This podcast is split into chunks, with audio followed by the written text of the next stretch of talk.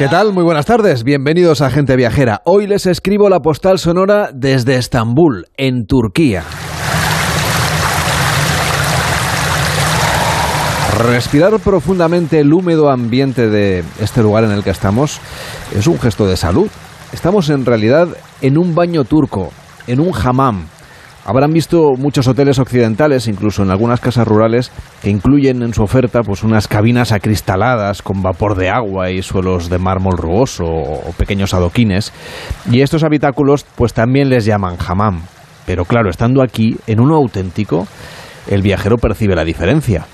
Se nota en el ambiente, en la construcción de los habitáculos y hasta en la luz que se cuela por los agujeros de la cúpula que podemos observar aquí estirados, sobre el solado de un conjunto de edificios que fue levantado en 1741 a iniciativa de Mahmud I.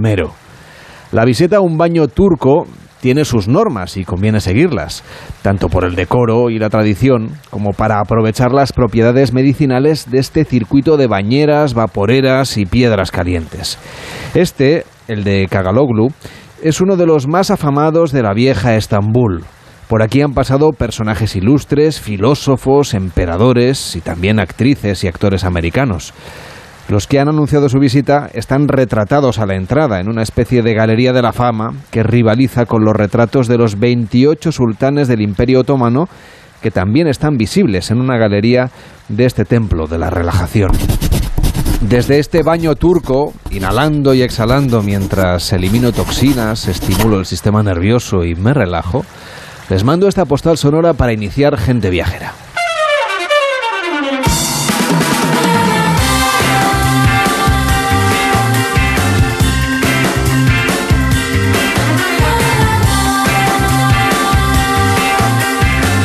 En Onda Cero, gente viajera, Carlas Lamelo.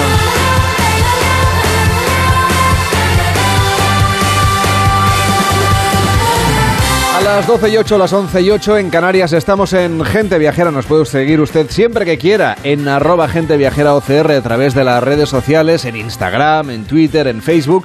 Y también mandarnos notas de voz de WhatsApp al 699 464666 y pedirnos destinos a la carta. 699 464666 66. Víctor Herranz, ¿cómo estás? Buenas tardes. Muy buenas tardes, Carles. Oye, esta semana no te ha tocado. Ah, sí, tú sí que has cogido avión esta semana, ahora Sí, que lo señor. pienso. A Alemania. ¿Llevabas o no llevabas mascarilla? Llevábamos mascarillas. Llevábamos mascarillas a la ida y a la vuelta. Pues, oye, a y ver eso si- que íbamos a Alemania. Parece que las van a quitar, a ver si eliminar la obligatoriedad del uso de mascarillas dentro de los aviones puede ser una realidad muy pronto, parece ser, alcanzar esa normalidad en el transporte de viajeros y desarrollar tecnologías que permitan un transporte más sostenible. Estas dos cosas, la sostenibilidad y quitar las mascarillas, son algunos de los retos que tiene por delante el sector del transporte aéreo. Desde luego, y además la idea es poder alcanzar no solo esa normalidad de igualarnos al resto de los países de la Unión Europea en cuanto a normativa y generando confianza en los viajeros, sino también pues poder competir en cuanto a los precios y en esa disminución del impacto medioambiental que muchas veces pues los viajeros lo tienen más en cuenta y son más conscientes a la hora de coger un transporte. Pues vamos a ver si las quitan o no. Son los objetivos prioritarios en estos momentos de incertidumbre en los que está centrada la Asociación de Líneas Aéreas. ALA nos acompaña. Javier Gándara, ¿cómo está? Muy buenas tardes. Hola, buenas tardes, ¿qué tal? Ustedes piden ya el fin del uso obligatorio de las mascarillas en los aviones. ¿Y ¿Qué les dicen? Bueno, pues nosotros pensamos que precisamente el otro país que quedaba de Europa, que es Alemania, a partir del 1 de octubre las va a quitar, ¿no? Entonces O sea, nosotros hoy. pensamos que no está justificado pues el que siga, digamos, España siendo esa excepción, sobre todo porque el transporte aéreo yo creo que ha demostrado precisamente que debido a los filtros, a la circulación del aire y todo, que es una de las formas, digamos, pues más seguras en cuanto a la posibilidad de contagios y por eso entonces lo que nos dicen es que al, al final estamos metidos con el resto del transporte público y hasta que se tome una decisión, entiendo que el Comité Interterritorial de Salud de todos los transportes públicos, pues la aviación, al menos aquí en España, seguiremos, digamos, con la obligatoriedad de mascarilla, que a nosotros nos parece que ya no está justificado. O sea, Víctor cogió un avión a Alemania hace unos días y era obligatorio en los dos países, en España, de donde partía, y en Alemania, que era el donde aterrizaba. Si a partir de hoy Alemania ya no requiere la mascarilla, quiere decir que solo quedamos nosotros en la Unión Europea.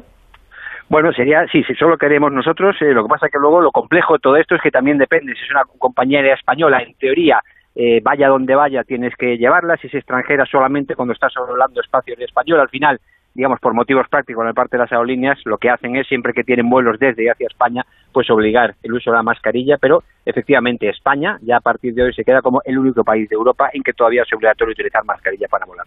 Y para las compañías aéreas y compañías de transporte, ¿qué va a suponer esta vuelta a la normalidad y el libre tránsito de viajeros internacionales? Bueno, pues nosotros lo que pensamos es que llevamos ya, ¿no? Pues todo este año de recuperación, ¿no? Ya estamos en niveles de tráfico de 85, 90% y yo creo que un poco lo que se ha demostrado, ¿no? Que viajar es algo inherente a la naturaleza humana, que la gente pues quiere seguir viajando, lo quería, digamos, antes, durante y después de la pandemia y bueno, ahora lo que nosotros esperamos precisamente es que podamos seguir haciendo que viajar sea asequible para todos los bolsillos, ¿no? Nos ha costado mucho democratizar el transporte aéreo, ¿no? Y ahora los riesgos, digamos, con determinados impuestos que están por ahí, digamos, por temas de sostenibilidad, pues es que eso, eso deje de ser así y que viajar y volar vuelva a ser algo para ricos nada más, que esperemos que no suceda. ¿Y sospechan ustedes que esto de la mascarilla obligatoria puede que decaiga pronto en España? Bueno, nosotros esperamos que sí, porque es que a mí ya hay una incongruencia, ¿no? Porque prácticamente en el resto, ¿no? De nuestra vida habitual, digamos, esté ya quitada y hay gente que está pues en conciertos, en salas cerradas, con mucha peor ventilación que un avión o que un transporte público y ya no la utiliza y es un poco una incoherencia que a bordo de los aviones pues todavía sigan siendo necesarios y por eso nosotros pensamos que sí, esperamos que es cuestión de, de tiempo, porque además, como decíamos al principio, es que ya solo queda España dentro de todos los países europeos con esa obligatoriedad. Tenemos otra cuestión que hablar con usted. Ayer celebraron la segunda cumbre del clima en el sector aeronáutico que organizan con el Colegio Oficial de Ingenieros Aeronáuticas de España. Eh, ¿De qué hablaron? Es decir, ¿cuáles son los retos que tenemos por delante en términos de sostenibilidad cuando hablamos de aviones?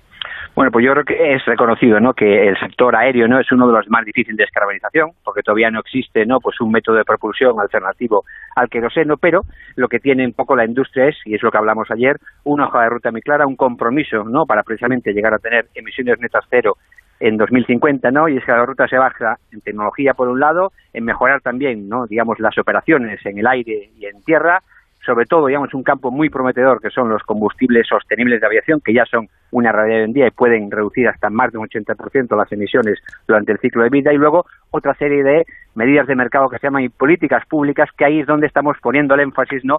Que lo suyo las políticas públicas es que ayuden al objetivo final, pero que no, digamos, lo que hagan es, pues, precisamente que deje de ser asequible el transporte aéreo, ¿no? Porque nos ha costado mucho, como decía antes, pues democratizarlo, ¿no?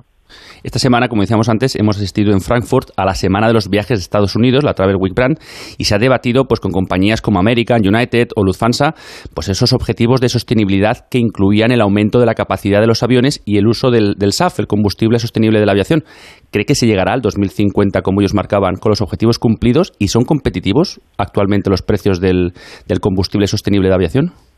Bueno, pues vamos a ver, nosotros tenemos una hoja de ruta que es cierto que hay determinadas medidas que son ya aplicables ahora, como el SAF, el combustible sostenible. Hay otras, digamos, que pues nos quedan a lo mejor 10, 15 años, como por ejemplo para determinados vuelos más cortos y medios, aviones propulsados por hidrógeno o, o eléctricos, ¿no? Entonces, al final yo creo que lo importante de esa hoja de ruta es que cada época tiene, digamos, pues su pilar fundamental. Ahora, a corto plazo, los SAF, digamos, la gran ventaja que tienen es que ya existen. De hecho, además, se pueden mezclar de momento hasta el 50% con el queroseno convencional en los motores de los aviones de hoy en día.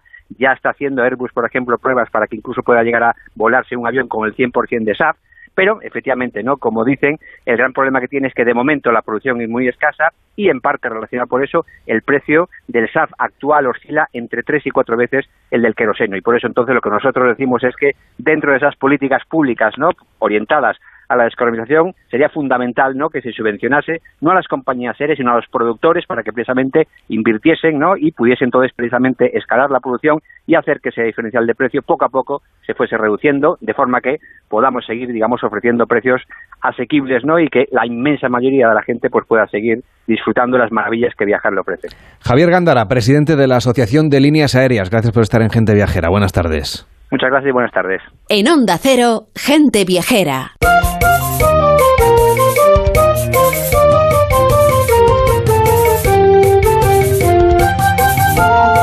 Atendiendo a nuestros oyentes, tenemos una petición de un oyente que no sabe bien bien si ir a Galápagos o a Madagascar. Nos ha hecho su petición en el 699-464666. Hola, buenos días, soy Paloma de Madrid. Eh, bueno, mi familia es muy viajera y estábamos planeando un gran viaje. Eh, y estamos dudando, seguramente no tenga comparación, pero por sí, entre Madagascar y las Galápagos. ¿Qué recomendáis? ¿Qué diferencias? O bueno, seguramente haya que ir a los dos, pero el dinero no da para tanto. Bueno, chao, gran programa. Muchísimas gracias. 699-464666, el WhatsApp de gente viajera donde pueden hacernos sus peticiones de destinos a la carta. Lo que está claro es que esta oyente quiere ver animales en su medio natural y por eso pues, le pasamos la pregunta a Enrique Domínguez Uceta, que no sé yo qué decisión tomaría si tuviera que elegir. Hola Enrique, ¿cómo estás? Buenas tardes. Hola Carles, buenas tardes. Bueno, ¿a ti qué te parece? Yo creo que el único problema es elegir, claro, porque son dos destinos únicos en el mundo. Ambos son islas y ambos tienen una cosa en común y es que tienen una fauna autóctona que ha sido generada por su propio aislamiento, de manera que los animales que se han quedado allí hace pues millones de años en algunos casos pues han ido evolucionando de forma independiente a los continentes eh, que tienen cercanos. La verdad que los dos son estupendos destinos viajeros, pero yo desde luego tengo claro dónde ir primero, sobre todo si te apasiona la fauna marina, como es mi caso, y la elección sería las Galápagos, que es un escenario incomparable para los amantes de la vida salvaje. No solamente hay una vida marina formidable y variadísima, también hay aves pescadoras, hay fauna terrestre con las tortugas y las iguanas, y, además está en un estado virginal, quizá el único lugar del mundo donde los animales no temen al hombre y no son hostiles. Te puedes acercar a ellos, observarlos de cerca sin molestarlos y yo creo que es una especie de sueño que solamente allí es posible.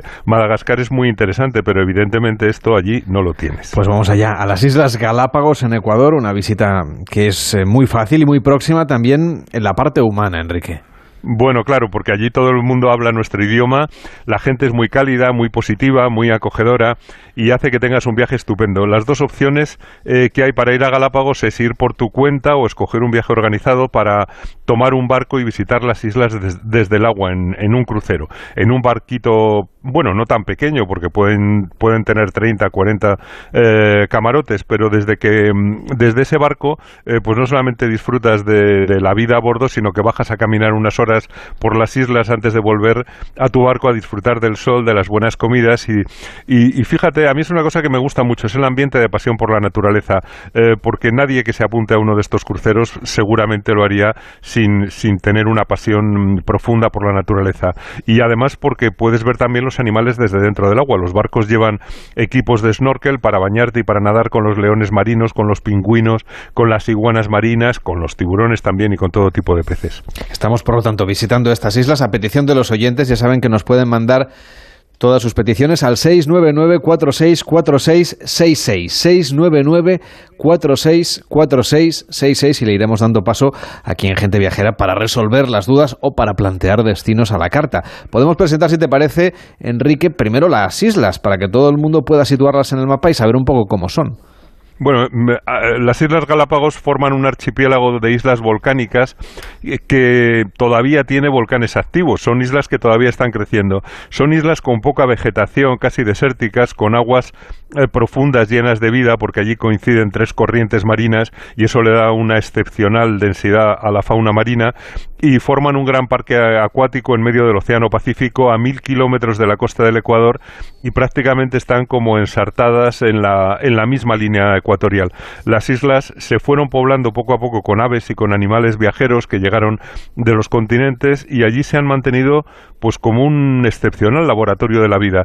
Sin humanos durante miles de años, los animales eh, cuando llegas allí no temen a los hombres y, y por eso pues visitar las islas hace que te sientas como en el arca de Noé, conviviendo en paz con los animales. es una sensación maravillosa.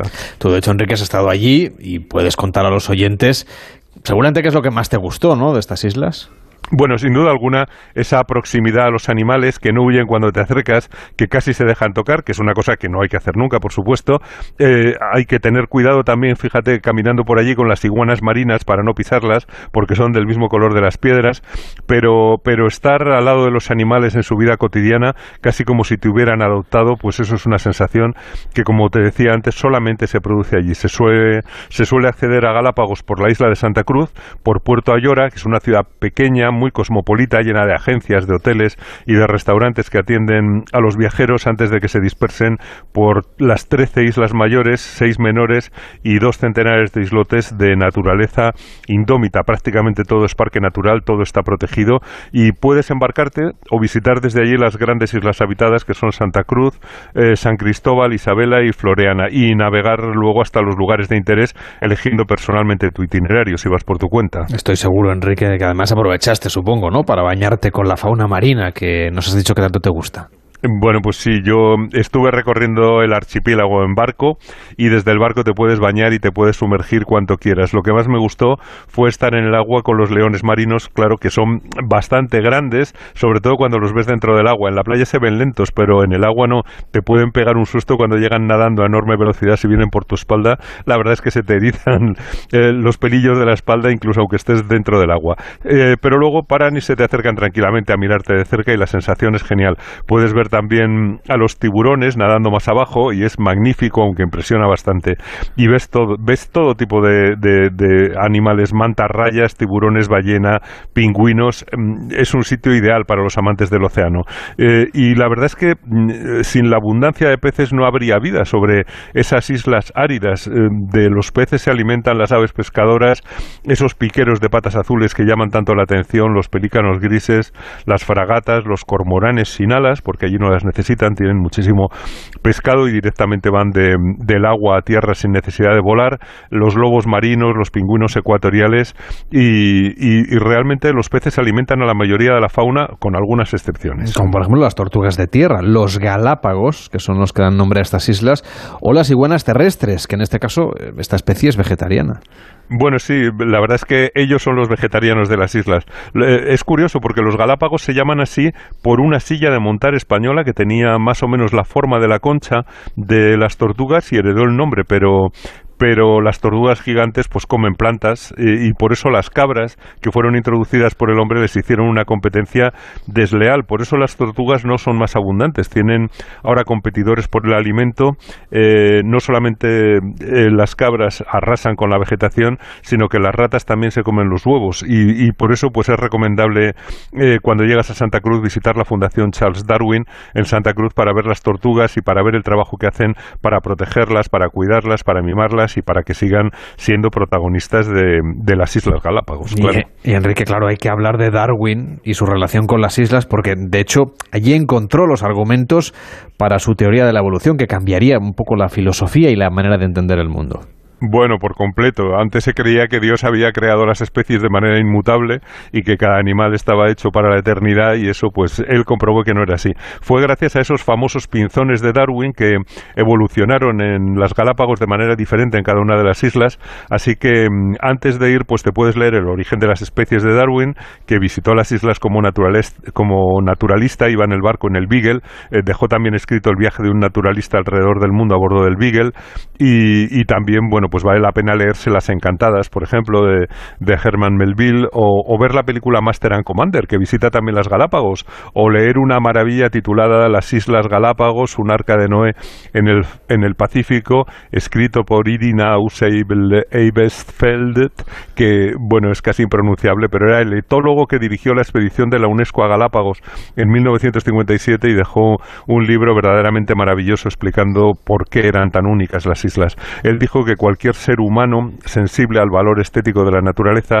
intacta, pues disfrutará el privilegio de asomarse a uno de los escenarios más originales y fascinantes del planeta. Yo creo que son palabras muy acertadas. Pues aunque la oyente decidiera finalmente a dónde va, yo creo que está muy claro la, la predilección de Enrique, un viaje que suele ser un sueño cumplido. Así que, ¿qué recomendaciones le podemos dar a esta oyente que quería acabar de explorar alguna de estas zonas tan ricas en naturaleza en el planeta? Bueno, pues como siempre, yo creo que hay que ponerse en de una buena organización. No es el viaje más barato porque llegas a un sitio en el que todo tiene que viajar desde el continente, incluso el agua eh, potable. Normalmente se vuela a Quito y de Quito a Guayaquil y Galápagos a Santa Cruz. Hay que pagar por viajar a las islas una ficha de migración.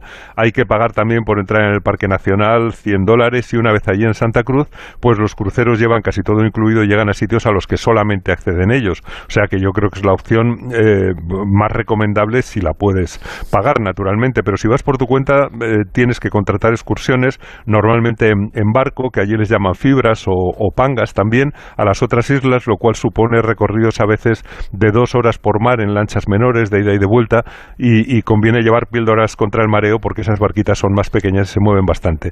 Isabela es una maravilla, Bartolomé, Santiago, Floreana, todo es estupendo, como digo, la gente es encantadora, la experiencia única, la comida es sencilla pero buena, y, y fíjate, yo creo que lo más curioso de las Islas Galápagos es que cuando vuelves te parece que aquello fue un sueño. Sabes que probablemente no volverás a tener una experiencia como la de las Galápagos en ningún otro lugar del mundo y sin duda alguna eso justifica el viaje. Pues un muy buen viaje el que nos ha recomendado hoy Enrique Domínguez Uceta. Ya saben que pueden pedirnos sus destinos a la carta en el 699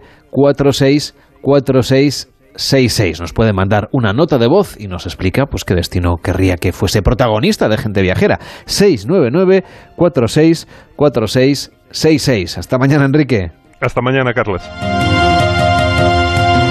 En Onda Cero, gente viajera.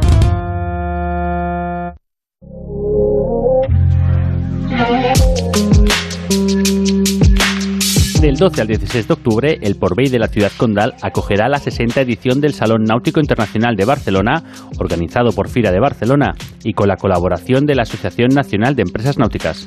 Todos los amantes del mar podrán vivir una experiencia única a través del espacio Marina Dream en los muelles de España y Marina Porbey para disfrutar de la mejor selección de yates a motor y catamaranes. Por otro lado, en el Mall de la Fusta se presentará el espacio Sea Boulevard con toda la oferta en tierra firme en equipamiento, accesorios y servicios náuticos. En sus aguas estarán atracados los mejores yates a vela del mercado y se desarrollarán diversas actividades de fomento de la práctica de la náutica deportiva. Y para aquellos visitantes en embarcaciones de más de 15 metros de eslora, podrán inscribirse en el programa de Big Buyers. Esta es la gran propuesta para disfrutar al máximo de la 60 edición del Salón Náutico de Barcelona, organizado por FIRA de Barcelona. Reserva un crucero desde 599 euros. Sí, claro. Y luego tienes que pagar todo extra. Café, refrescos. ¿Has viajado alguna vez con Costa? Pues no. La oferta todo incluido incluye todo. Hasta tus bebidas favoritas. Reserva antes del 30 de noviembre desde 599 euros. Información en costacruceros.es o en tu agencia de viajes. Costa. Believe your eyes. Llegan los días de belleza del corte inglés con el 20% de regalo en alta perfumería, cosmética y para farmacia. Recuerda, solo hasta el 11 de octubre disfruta de un 20% de regalo en los días de belleza del corte inglés. Consulta condiciones en nuestras tiendas y web. Descubre el lado más divertido de. ¡Joaquín Sánchez! ¿Pero dónde habéis sacado este tío, coño? Algo podremos hacer contigo. Yo estoy dispuesto a hacer de todo. Joaquín el Novato. Estreno con David Muñoz como invitado. Yo no sé si tú sabes dónde te has metido. El miércoles a las 11 menos cuarto de la noche en Antena 3. La tele abierta. Ya disponible en A3 Player Premium. ¿Sabías que en Carrefour y Carrefour.es te ayudamos con tu compra? Hasta el 13 de octubre repartimos 12 millones de euros en cupones canjeables en tu próxima compra. Te damos un vale de 3 euros por cada 12 euros de compra en artículos de la promoción. Vamos, que si compras 24 euros te llevas un vale de 6. Si compras 36, uno de 9. Y así hasta un vale máximo de 45. Carrefour, aquí poder elegir es poder ahorrar. ¿Conoces las ventajas del seguro de automóvil de AMA? Amplia red de talleres preferentes, servicios gratuitos de ITV y gestoría, reparación y sustitución de lunas y servicio Manitas Auto. Y ahora asesoramiento personalizado para planificar la forma de pago. AMA, la mutua de los profesionales sanitarios. Infórmate en amaseguros.com o en el 982 2082, porque somos sanitarios. Después de todo, llega un día en el que sientes la brisa del mar y la tranquilidad que te transmite. Te imaginas disfrutando de una gastronomía exquisita, de rutas y paisajes. Y te das cuenta de que estabas perdiendo el norte. Visita a Mariña Lucense. Vuelve a encontrar el norte. En Onda Cero, gente viajera. Carlas Lamelo.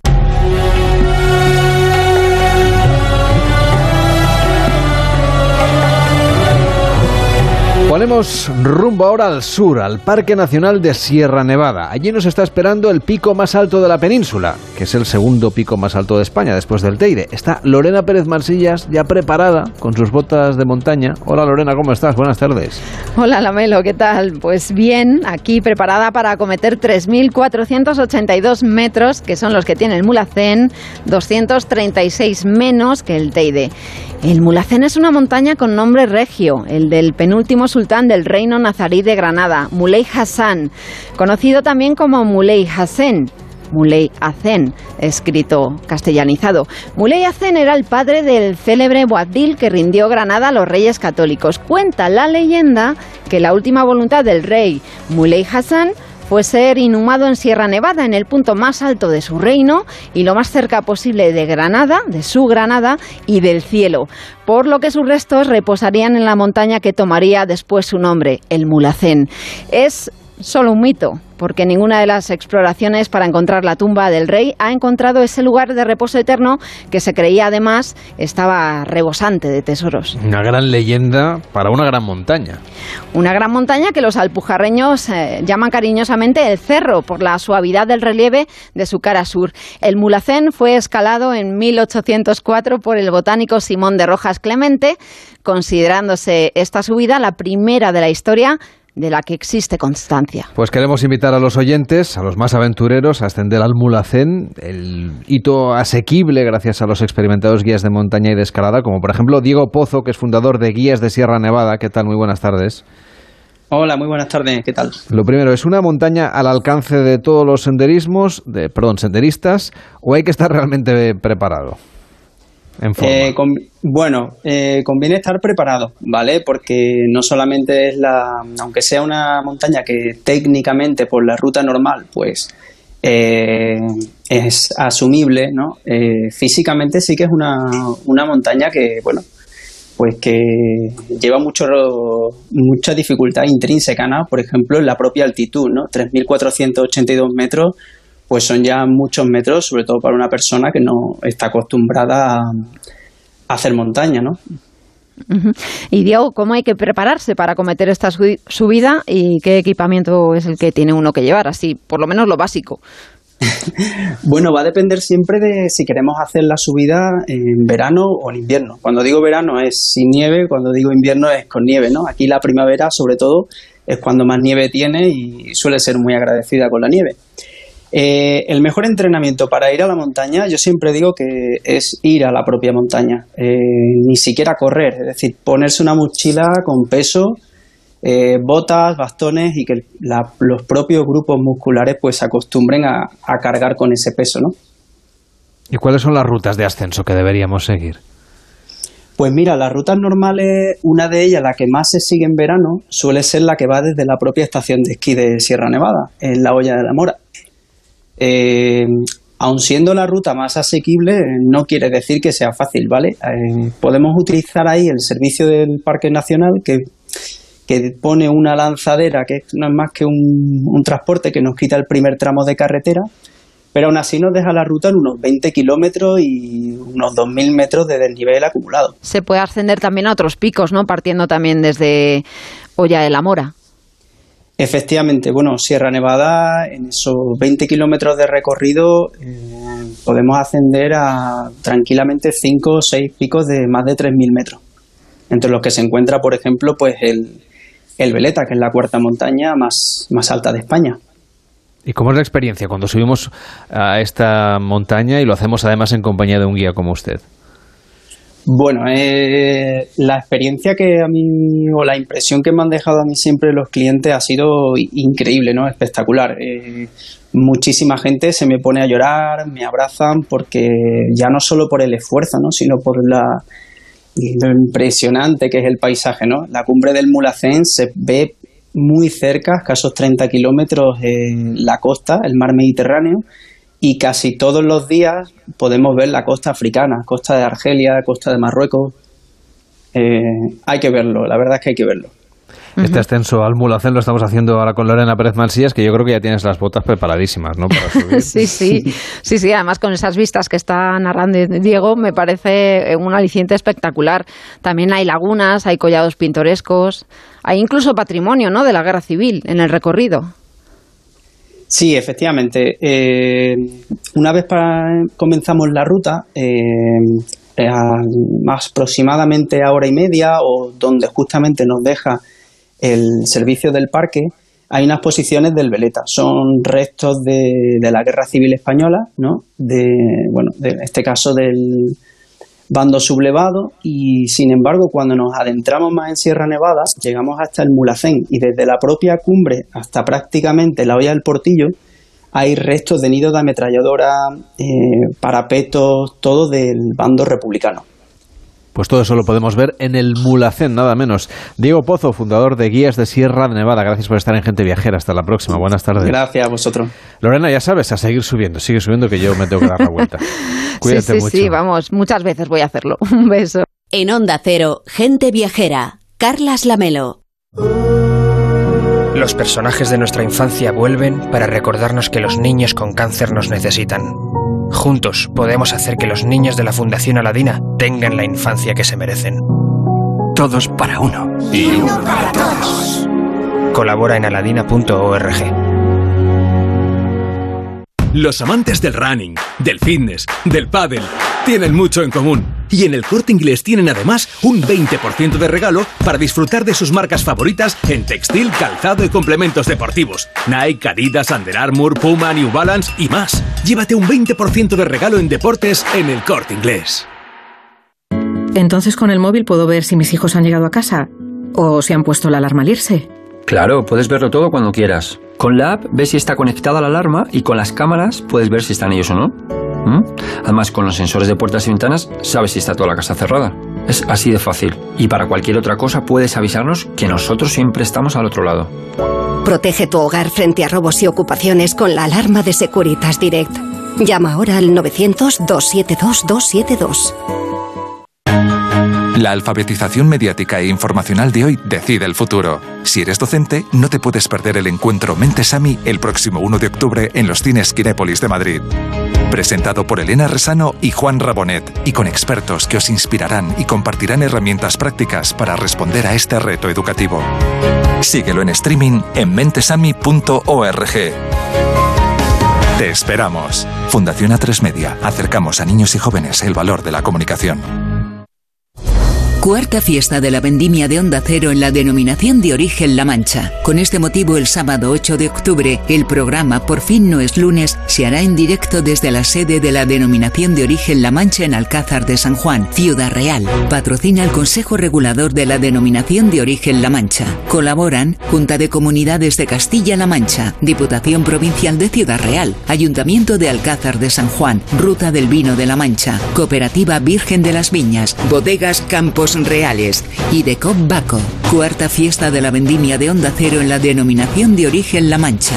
El 8 de octubre a partir de las 8 de la mañana, por fin no es lunes, desde la sede de la denominación de origen La Mancha en Alcázar de San Juan, con Jaime Cantizano. Te mereces esta radio. Onda Cero, tu radio. Reserva un crucero desde 599 euros. Sí, claro. Y luego tienes que pagar todo extra. Café, refrescos. ¿Has viajado alguna vez con Costa? Pues no. La oferta todo incluido incluye todo, hasta tus bebidas favoritas. Reserva antes del 30 de noviembre desde 599 euros. Información en costacruceros.es o en tu agencia de viajes. Costa. Believe your eyes. Para disfrutar de tu día necesitas el mejor descanso. Ahora en el Corte Inglés tienes un 40% de descuento en Aspol, Picolín, Flex y Relax, además del mejor asesoramiento y financiación de hasta 12 meses. En Hipercor y el Corte Inglés en tienda web y app. Del 22 de septiembre al 9 de octubre. Financiación ofrecida por Financiera el Corte Inglés y sujeta a su aprobación. Consulta condiciones en elcorteinglés.es. En Onda Cero, Gente Viajera. Carlas Lamelo.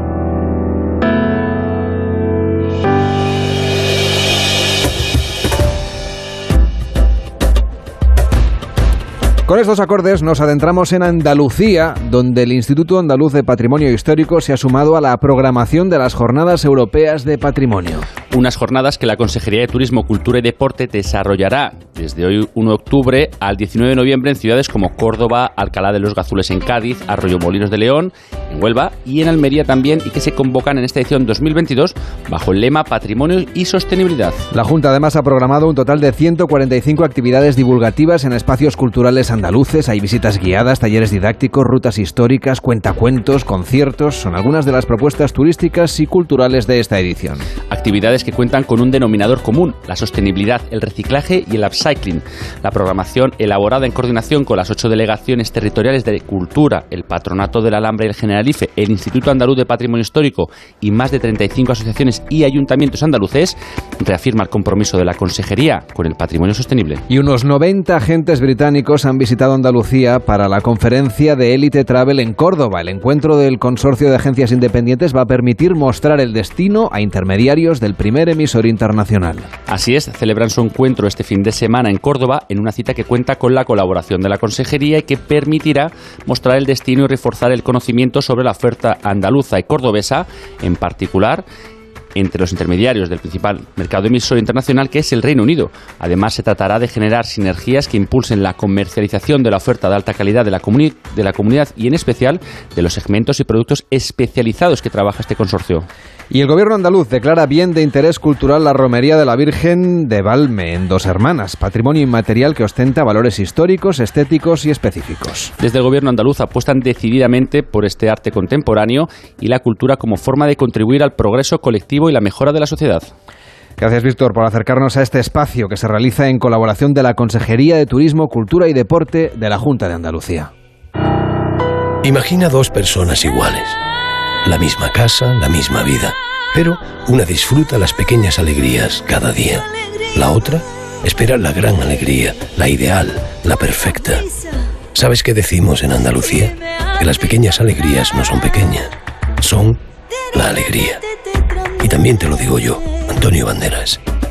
Date una alegría. Ven Andalucía. Consejería de Turismo. Junta de Andalucía.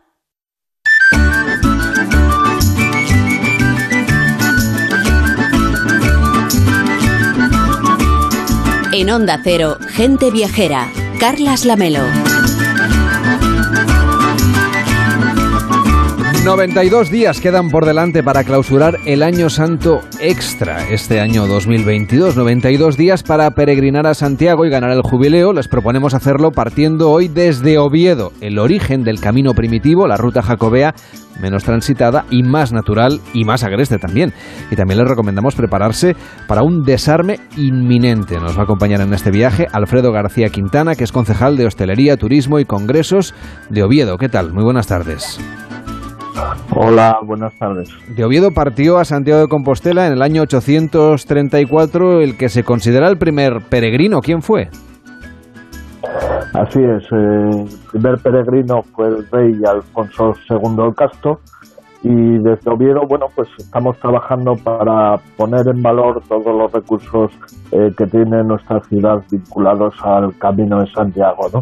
entendíamos que, que Oviedo ya era conocida y reconocida como inicio del Camino Primitivo, que es una de las rutas del Camino de Santiago, pero quisimos dar un paso más y que se reconozca como, como origen del camino de Santiago, ¿no? Ese itinerario eh, de peregrinación más, más trascendental de, de, la espiritualidad europea, por donde han eh, transcurrido todos los eh, cambios sociales, culturales, patrimoniales de, de Europa, pues que ese nació en Oviedo, el origen es Oviedo, el primer peregrino fue Alfonso II el Castro, que partió de la Catedral de Oviedo a Santiago eh, por esa ruta eh, que hoy conocemos como Camino Primitivo, que fue la primera ruta. Y, bueno, pues eh, llevamos ya tres años poniendo en valor todos los recursos vinculados al Camino de Santiago, la Catedral de Oviedo, las reliquias, todo el perrománico, cinco monumentos patrimonio de la humanidad que tiene nuestra ciudad y la verdad que, que, está resultando eh, todo un éxito, ¿no? Por cierto, ¿cuál es el recorrido del camino primitivo cuando pasamos por la zona urbana de Oviedo, cuando iniciamos esta peregrinación? Bueno, sale de la catedral por la calle del Sur, eh, pasa por la iglesia de San Juan y bueno, se adentra luego eh, para salir por, las regueras, llega al Consejo de Grados, Salas, Tineo, Grandas de Salime, Pola de Allande y bueno, ya se adentra en, en Galicia, ¿no? eh, dicen que es el, el camino, bueno, pues más duro, pero uno de los más bellos posibles, ¿no? Y, la verdad que, que todos los peregrinos que, que lo hacen, pues se quedan maravillados con, con el paisaje que ven, ¿no? Y además se puede hacer, obviamente, como todos los caminos de Santiago, más allá de este año Jacobeo, pero imagino que habrán notado ustedes el impacto ¿no? de este Jacobeo 21-22. Sí, sí, lo hemos notado y bueno, pues la campaña de promoción que llevamos eh, tres años haciendo y que eh, pretendemos continuar más allá de, este año jacobeo, queremos que, eh, que Oviedo, origen del camino, sea la seña de identidad de nuestra ciudad. Vamos a seguir apostando por ello y, y la verdad que, que, que, como decía anteriormente, está resultando un éxito y vamos a, a seguir incidiendo en ello. ¿no? Por cierto, que a la vuelta de la esquina, el 19 de octubre, celebran el Desarme. ¿En qué consiste esta fiesta de interés turístico regional? Bueno, pues el Desarme es una celebración gastronómica, es, eh, bueno, pues quizás la, la más antigua de España, que se viene eh, sirviendo desde hace más de, de 180 años. Es un menú que consta de garbanzos con bacalao y espinacas, eh, eh, callos y, arroz con leche y tiene una base histórica ¿no? de, las guerras carlistas. Eh, bueno, pues en el año 1836 eh, la ciudad conmemoró bueno, pues su victoria con, con un menú eh, compuesto, eh, como decía, por, gar, con, por garbanzos con, con bacalao, con, que es el origen, el plato principal del menú, el desarme, los callos y, y el arroz con leche. Y a partir de ahí, bueno, pues hay toda una celebración eh, que se complementa con una recreación histórica que se celebra, eh, bueno, pues en la Plaza de la Catedral y por toda la ciudad y este año también hemos incorporado bueno pues un concurso de, de vestimenta de época y un certamen de poesía internacional que, que bueno pues al que ya se han presentado más de 112 obras y eh, de todas las comunidades autónomas de España y, y de 13 eh, países diferentes no bueno es una fiesta muy importante para nuestra ciudad eh, que el día del desarme es el, el 19 de octubre, pero se celebra eh, el tema gastronómico desde el 14 al, al 23 de, octubre y la recreación histórica eh, se concentra en el fin de semana del 15 y 16 de octubre. Pues yo creo que queda apuntado la agenda de la gente viajera. A partir del 14 de octubre esa experiencia gastronómica y ya después lo que es la recreación histórica. Por cierto, hablando de gastronomía, en noviembre se va a decidir cuál será la capital española de la gastronomía y Oviedo es una de las ciudades candidatas. ¿Cuáles serían las credenciales que ustedes presentan, las especialidades gastronómicas que podemos saborear en Oviedo? Pues sí, bueno, Oviedo tiene una tradición gastronómica importante, aparte del menú eh, del desarme, tiene otros dos menús muy consolidados, que son el menú de la ascensión y el menú del Antosu, de carnaval, pero aparte, bueno, no solo queremos poner en valor eh, toda la riqueza gastronómica de nuestra ciudad, sino también eh, la de Asturias en general, ¿no? Eh, vamos a a dar importancia a todas las denominaciones de origen e indicaciones geográficas protegidas que tiene nuestra comunidad, eh, pasando eh, desde la sidra por el vino de cangas, eh, los quesos, las carnes, los embutidos, etcétera, y, y bueno, pues con muchos actos programados a lo largo del año organizados en colaboración eh, con el sector empresarial con, eh, y con el resto de administraciones. ¿no? Alfredo García Quintana, concejal de Hostelería, Turismo y Congresos de la ciudad de Oviedo. Gracias por estar en Gente Viajera. Hasta la próxima. Muchas gracias a vosotros y enhorabuena por la gran labor que, que realizáis para, para la promoción del turismo en, en nuestro país. Pues muchas, muchas gracias. gracias. Muchas gracias.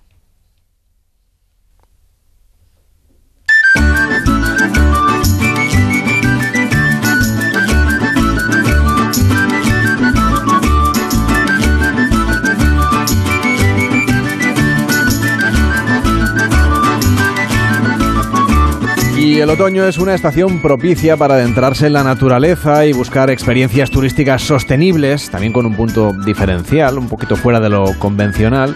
Así que nos preguntamos en Gente Viajera si usted también quiere hacer realidad ese sueño infantil de dormir en una cabaña, encaramados a un árbol, acunados por el sonido de las ramas y, y despertando pues al son de la naturaleza, claro que sí. En la Sierra de Gata, por ejemplo, es posible dormir en los árboles, gracias a las cabañas en los árboles de Extremadura. Luis Mulió es su propietario. ¿Cómo está? Muy buenas tardes. Hola, muy buenas tardes, encantado de saludaros. Este complejo está en un terreno de 12 hectáreas junto al embalse de Ribera de Gata, en un paraje de montañas boscosas. ¿Cómo es el entorno que vamos a poder disfrutar si nos alojamos en estas cabañas en los árboles? Bueno, toda la zona es un entorno muy rural, muy auténtico, ¿eh? con, ganadería, con agricultura todavía muy bien conservados y es un entorno de bosque de robles, fundamentalmente. Nuestra finca es un robledal con eh, alguna encina salpicada, pero fundamentalmente es un paisaje de robles y de, pues de silencio y de sonidos de la naturaleza. Y por supuesto lo que podemos hacer también es vivir una experiencia, como decíamos, casi pensando en, en, cuando éramos críos, ¿no? Pero si tenemos niños, por ejemplo, las familias supongo que deben ser, y las escapadas románticas también me consta, deben ser los principales viajeros, ¿no? Turistas que se acercan a vivir esta experiencia. Efectivamente, las, eh, las, familias disfrutan mucho porque aunque la finca es grande, tiene 12 hectáreas, pero los niños enseguida se ubican muy bien, saben perfectamente dónde están los juegos, las camas elásticas, la piscina, dónde está su cabaña, entonces corretean por la finca, van a un juego, van a otro, van a la piscina y los padres pueden estar tranquilos porque los niños no tienen peligro y, mm, bueno, pues eh, ven como esa relación de los niños con la naturaleza que en la ciudad no pueden, no tienen ocasión de disfrutar, pues aquí es una realidad, ¿no? Jugando con las piedras, los palos, subiéndose a las rocas, interactuando con la naturaleza. Y respecto a las parejas, pues qué puedo decir, ¿Qué, más romántico hay que estar en una cabañita disfrutando de unas vistas maravillosas eh, y bueno, pues el silencio de la noche viendo las estrellas. ¿no? Luis Luyo, que es propietario de cabañas en los árboles de Extremadura, gracias por invitarnos a esta propuesta. Muy buenas tardes. Muy buenas tardes a vosotros, gracias. Y de, esa llamada Galicia extremeña, que es la Sierra de Gata, nos vamos ahora a la Galicia-Galicia, en Outes, en La Coruña. Allí también podemos pernoctar en la frondosidad de los árboles. Allí están las cabañitas do bosque, pioneras, por cierto, en Galicia. Su directora es Renata Lema. ¿Cómo está? Muy buenas tardes. Hola, buenas tardes. En su caso, sus, sus cabañas son un poco diferentes, ¿no? Em, bueno, pues no, no, no conozco realmente las cabañas de Sierra de Gata, que seguro que son preciosas, eh, pero nuestras cabañas son realmente muy bonitas, muy bonitas, sí. Nosotros estamos en un bosque autóctono gallego. Háblenos de los árboles que hay alrededor y sobre todo los que sostienen estas cabañas. Eh, sí, bueno, realmente nuestras cabañas no, no las sostiene el árbol, están construidas sobre pilares, si bien el árbol está, están construidas alrededor del árbol. Eh, el árbol es lo más importante, pero no el árbol no sostiene la cabaña, porque pues eh, nuestra filosofía y nuestros principios está sobre todo cuidar el bosque. Entonces no es bueno para el árbol sostener la cabaña, pero sí que el árbol es el principal elemento porque está construido en torno a él. Ustedes tienen una actividad muy curiosa que se llama baños de bosque. ¿En qué consisten? Pues es un paseo consciente por el bosque. Nosotros tenemos siete complejos de cabañas. Eh, todos ellos en el mismo pueblo, pero en diferentes bosques. Unos están más cerca del mar y otros están más adentrados en la montaña. Y aunque el paisaje es parecido, eh, la vegetación cambia. Cambia un poquito. Algunos pues, son más paisaje de ribeira, más árboles más eh, que crecen más cerca del mar y el otro pues en plena montaña y estos paseos se hacen eh, pues para son paseos conscientes en los que puedes disfrutar y ser consciente de todas esas sensaciones que te proporciona el bosque, toda la tranquilidad. O sea, la idea es romper con esta manera de vivir, ¿no? Que llevamos tan alocada de estar siempre pendientes del reloj y del estrés para tomarnos un momento, un ratito para nosotros, ¿no? Y para el contacto con la naturaleza. Exactamente. Además de esta actividad y, digamos de la idea de dormir o descansar sobre estas cabañas que están en medio del bosque, ustedes ofrecen otras actividades. Una de ellas es ir a conocer el trabajo de las mariscadoras, ¿no? Esa ruta para vivir el marisqueo. ¿Cómo es ese paseo? Pues esta es una actividad eh, que organiza el, ayuntamiento aquí en Outes y se organiza en muchos pueblos marisqueros. Y bueno, pues realmente eh, Outes, como pueblo de fondo de ría, mm, una de sus principales actividades económicas es el marisqueo y las mujeres eh, marisquean a pie los eh, y, eh, pues ofrecen una esta actividad que es pues desayunas en el puerto eh, muy tempranito a la misma hora que, ellas salen y, las acompañas para ver cómo es este este recorrido que hacen ellos diariamente pues ahora en invierno porque en verano no, no marisquean.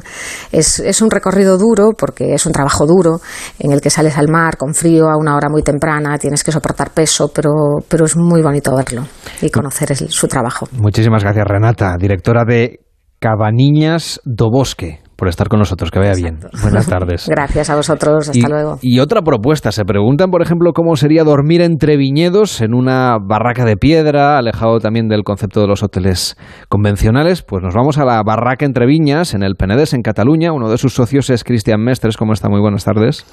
¿Qué tal, Carlas? Buenas tardes. ¿Cómo es la vida, no? ¿Cómo son estos, estas barracas que son un poco diferentes? Hemos intentado buscar propuestas que cada una sea un poco singular, diferente de las anteriores para los oyentes. Pues eh, son unas barracas, como dices, un poco que buscan la singularidad o llevar la singularidad del enoturismo eh, utilizando una construcción tradicional desde el siglo XVIII, que son las llamadas barracas de, piedra seca. Las nuestras no son, podemos decir, eh, las históricas, sino que es una recreación contemporánea pero están inspiradas, están ubicadas en el mismo lugar en el que nuestros tatarabuelos o nuestros bisabuelos las habrían, las habrían situado, justo a pie de viña y un poco mm, percibiendo estos aromas que, transmite el, la vid y que, y que dejan, y, que dejan ese sabor tan peculiar a, nuestros visitantes. O sea, que eran el refugio, digamos, cuando uno iba a vendimiar o iba a cuidar de la vid. Son, eh, o eran en su día, por desgracia se están, se están perdiendo, eran como eh, almacenes de, herramientas, como lugares de, refugio en caso de lluvia, también pues para pasar o para descansar. Eran como lugares de paso, eran muy importantes en, el cultivo de la vid antes de la mecanización de la, la agricultura. Por eso tienen este, este punto tan peculiar y además no olvidemos que están protegidas por la, por la UNESCO. Y por lo tanto podemos vivir la experiencia de pasar la noche en una de estas recreaciones, ¿no? Recordamos que no son las originales, y vivir una experiencia también gastronómica. Le dan ustedes mucha importancia, por ejemplo, al tema del desayuno, que lo traen una cesta de productos de proximidad y también una cata, una cena. Háblenos de la propuesta gastronómica que podemos disfrutar si nos quedamos a dormir en, en, eh, en sus alojamientos. Pues es una, es una propuesta de 21 horas que empieza con una cata de vinos un poquito singular de la mano de nuestra bodega, que es eh, Vins de Foresta, una bodega del, macizo del, Garraf. De ahí los enviamos a cenar a, un restaurante muy peculiar y muy particular de la mano de Joaniana, que les dan un trato único, que es eh, el Hostal Las Picas y después de pasar una noche entre viñas en nuestras barracas, pues qué mejor que disfrutar de un buen desayuno de kilómetro cero eh, servido directamente en una cesta en la barraca. Esto es un poco nuestra propuesta que va de 4 de la tarde hasta la una del mediodía del día siguiente y que pues busca sobre todo reconectar con la naturaleza y descubrir este, este mundo del vino que a veces lo tenemos tan cerca pero que es tan, tan desconocido para, para quienes aman un poco estos caldos. Y también hacerlo volando, porque podemos volar o sobrevolar el macizo del Garraf y hacerlo en un ultraligero. Sí, es uno de los complementos que podemos añadir a la experiencia y además le pone un poco el, el punto porque permite descubrir un poco la diversidad geográfica del Alpenedés y en concreto de nuestra zona del macizo del Garraf y también eh, valorar las consecuencias de lo, que, de lo que nos ha ocurrido este verano con los incendios, porque por desgracia tuvimos uno muy cerquita de nuestras barracas y desde el ultraligero pues podemos apreciar el daño que hace el fuego y lo importante que es, como decía antes la anterior invitada, cuidar y amar el bosque. Pues eso es lo que intentábamos explicar aquí en Gente Viajera. Tres propuestas diferentes, esparcidas por España y esta última en Cataluña. Cristian Mestres, muchísimas gracias por estar con nosotros y hasta la próxima. Buenas tardes. Un placer. Un abrazo, buenas tardes. Llegan las noticias, Yolanda Vilanacans nos pone al día de lo que ocurre en el mundo y luego seguimos viajando, nos vamos a ir al Salón Náutico de Barcelona también, a Toulouse para viajar al espacio. Incluso tendremos tiempo de saborear especialidades gastronómicas en la isla de La Palma, una isla que ha recorrido nuestro compañero Manuel Charlón haciendo fotografías, nos cuenta ese viaje a la vuelta. Hasta ahora mismo.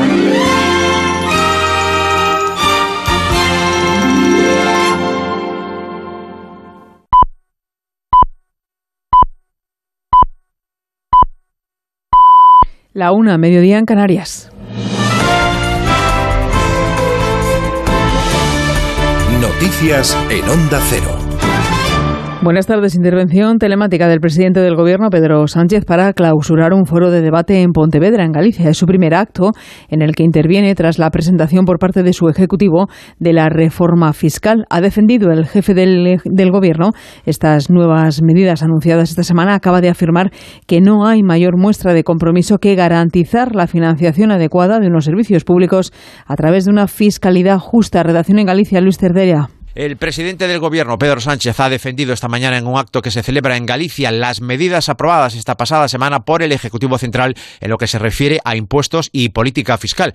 Ha señalado que España debe elegir qué tipo de sociedad quiere. En el caso de que opte por una sociedad con buenos servicios públicos, estos deben ser costeados por la totalidad de la sociedad, aunque eso sí, lo ha dejado muy claro cada uno en consonancia a sus ingresos. Pedro Sánchez. Y de inmediato surge una segunda pregunta que tenemos que responder. ¿Quién debe sufragar ese estado del bienestar? La respuesta es que debemos costearlo todos los ciudadanos y tenemos que hacerlo en proporción a nuestros ingresos. Y es que los impuestos deben ser progresivos. Quienes más tienen deben aportar más a la caja común.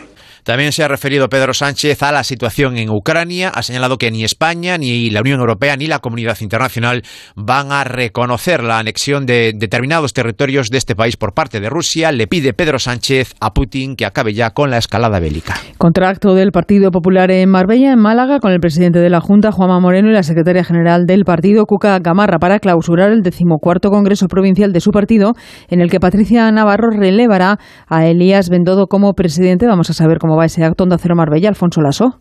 Se está desarrollando en estos momentos la votación para elegir al nuevo presidente del PP en Málaga, que será presidenta, es un mero trámite, ya que solo Navarro se ha presentado para sustituir al que ha estado al frente de la formación durante los últimos 14 años, Elías Bendodo, ahora coordinador general del PP desde que Núñez Feijóo se hiciera con las riendas de los populares. Después la secretaria general Cuca Gamarra, que apenas hace 15 minutos ha llegado al Palacio de Congresos Adolfo Suárez de Marbella, donde se desarrolla el acto, y el presidente de la Junta de Andalucía y del PP en la comunidad, Juanma Moreno, clausurarán este Congreso Provincial que comenzó ayer con la emotiva despedida de Bendodo.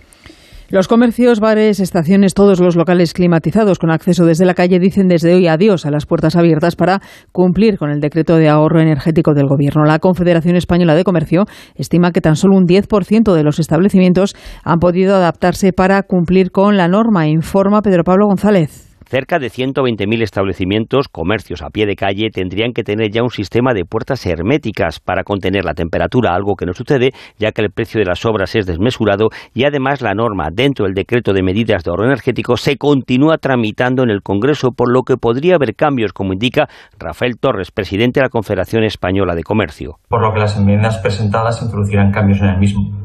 Lo lógico y sensato es esperar a que se apruebe la ley definitiva para que el sector sepa con certidumbre qué obligaciones ha de cumplir. Por eso solicitan al Gobierno, sin respuesta aún, una moratoria de al menos tres meses para esperar a ver cómo queda la norma y para que lleguen las prometidas ayudas de las comunidades autónomas, valoradas en 200.000 millones a nivel nacional y que no han llegado para hacer estas obras correspondientes. El Gobierno español ha condenado este sábado el nuevo golpe de Estado en Burkina Faso por una facción disidente del ejército, el segundo en menos de un año en el país africano, que ha anulado todos los acuerdos preliminares alcanzados entre la anterior junta militar y la comunidad internacional para restaurar un gobierno civil en el país. Los militares, liderados por el capitán Ibrahim Traoré, nuevo hombre fuerte del país, han defendido el golpe ante el descontento que vive el país por la inseguridad que provoca el terrorismo yihadista. Primero, se suspende la Constitución. Segundo, se disuelve el Consejo de Transición. Tercero, el Gobierno queda disuelto. Cuarto, la Asamblea Legislativa de Transición queda disuelta. Quinto, las fronteras aéreas permanecerán cerradas hasta que la seguridad y la integridad de nuestro territorio sean restauradas. Es noticia además de vuelta a nuestro país la muerte de una joven de 16 años que ha fallecido tras inhalar gas de recarga de mecheros en la localidad toledana de Corrar de Almaguer. Los hechos ocurrieron en el parque municipal de dicha localidad. Deportes, David Camps. Séptima jornada de Liga en Primera División. El líder, el Real Madrid, juega mañana a las 9 ante los Asuna. El técnico Ancelotti ofrece rueda de prensa. Alberto Pereiro, buenos días. Hola David, ¿qué tal? Eh, muy buenas en plena rueda de prensa de Carlos Ancelotti ahora mismo. Eh, lo primero, escuchar lo que todo el mundo que sigue el Real Madrid quiere saber. Y ese Benzema va a ser titular mañana. Pues eh, sí, va a ser titular mañana. Lo ha reconocido su entrenador aquí en sala de prensa. Y luego, punto número dos, unas preocupaciones que tiene Carlos Ancelotti a raíz de este parón de selecciones. Uno ha dicho que sí, que le parece bien la idea de Xavi Hernández de agrupar todos todos los partidos de las elecciones en apenas un mes y que el calendario es algo que tienen que solucionar los clubes y FIFA de manera conjunta y que hay que hablarlo. Y punto número dos, ¿qué va a pasar con el Mundial? Pues mira, él dice que después eh, de este gran torneo, en unas fechas tan raras, posiblemente hasta mitad de enero, no juegan sus jugadores. Mira. Descanso lo necesitan, entonces por lo menos 10 días de vacaciones después de un mundial tenemos que darle y después empezar con ellos, eh, no digo una, una, pretemporada porque no existe una pretemporada cuando después de 10 días de descanso, pero creo que lo más importante es darle descanso. A las seis y media Sevilla Atlético de Madrid con ambos técnicos cuestionados. A las nueve Mallorca Barcelona. El Barça acaba de aterrizar en Palma con las bajas de Cundé, Araujo, Bellerín, Depay y De Jong. A las dos Cádiz Villarreal. A las cuatro y cuarto Getafe Valladolid. Y en baloncesto esta tarde se juegan tres partidos de la segunda jornada de la Liga Endesa. Zaragoza Murcia, Granada Manresa y Tenerife Girona. Con la información deportiva terminamos. Más noticias en Onda Cero a las 2, la una en Canarias, en una nueva edición de Noticias Fin de Semana con Juan Diego Guerrero, puntual siempre en nuestra página web ondacero.es y se quedan en compañía de gente viajera con Carlas Lamelo. Como el perro y el gato. Amor por los animales. Que sigamos intentando dentro de las posibilidades ayudar a los animales que tienen que vivir en su entorno, del que parten. Dejemos la vida salvaje tranquila. El mundo animal y sus curiosidades. La foca no tiene ni orejas ni bigotes largos. No, y el león sí. El león marino sí. Pues son principalmente vegetarianos, aunque también hay veces que les da por comernos insectos y pequeñas presas. Como el perro y el gato, con Carlos Rodríguez. Sábados a las 3 de la tarde, domingos a las 2 y media y siempre que quieras en la app y en la web de Onda Cero. Patrocinado por Menforsan, los especialistas en cuidados, higiene y cosmética natural para las mascotas. Te mereces esta radio. Onda Cero, tu radio.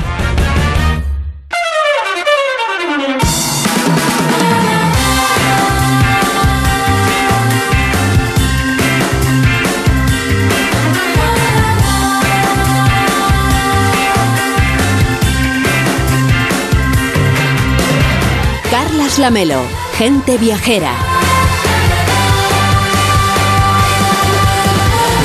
La 1 y 7, las 12 y 7 en Canarias. Estamos en Gente Viajera. En Onda Cero puede recuperar a la carta siempre que usted quiera cualquiera de nuestros programas en www.ondacero.es barra gente guion viajera. Gente guion viajera. Allí nos puede encontrar. Y por cierto que también Estamos disponibles en el apartado de podcast de Onda Cero. Usted entra en ondacero.es barra podcast y allí tiene, uh, pues por ejemplo, dos podcasts que acabamos de lanzar. Uno se llama Gran Tour de Cataluña, donde les acompañamos para conocer alguno de los itinerarios más sugerentes por esta comunidad autónoma. Puede entrar en ondacero.es barra podcast y escuchar a la carta este podcast del Gran Tour de Cataluña. Y si le interesa la náutica, ahora que va a empezar el Salón Náutico de Barcelona, del cual por cierto hablaremos en un ratito, Víctor Herranz también tiene allí un podcast sobre náutica. Se llama El mar nos une y pueden ustedes escucharlo a la carta cuando usted quiera en ondacero.es barra podcast y también en nuestra aplicación. Ahora les proponemos un paseo por el espacio.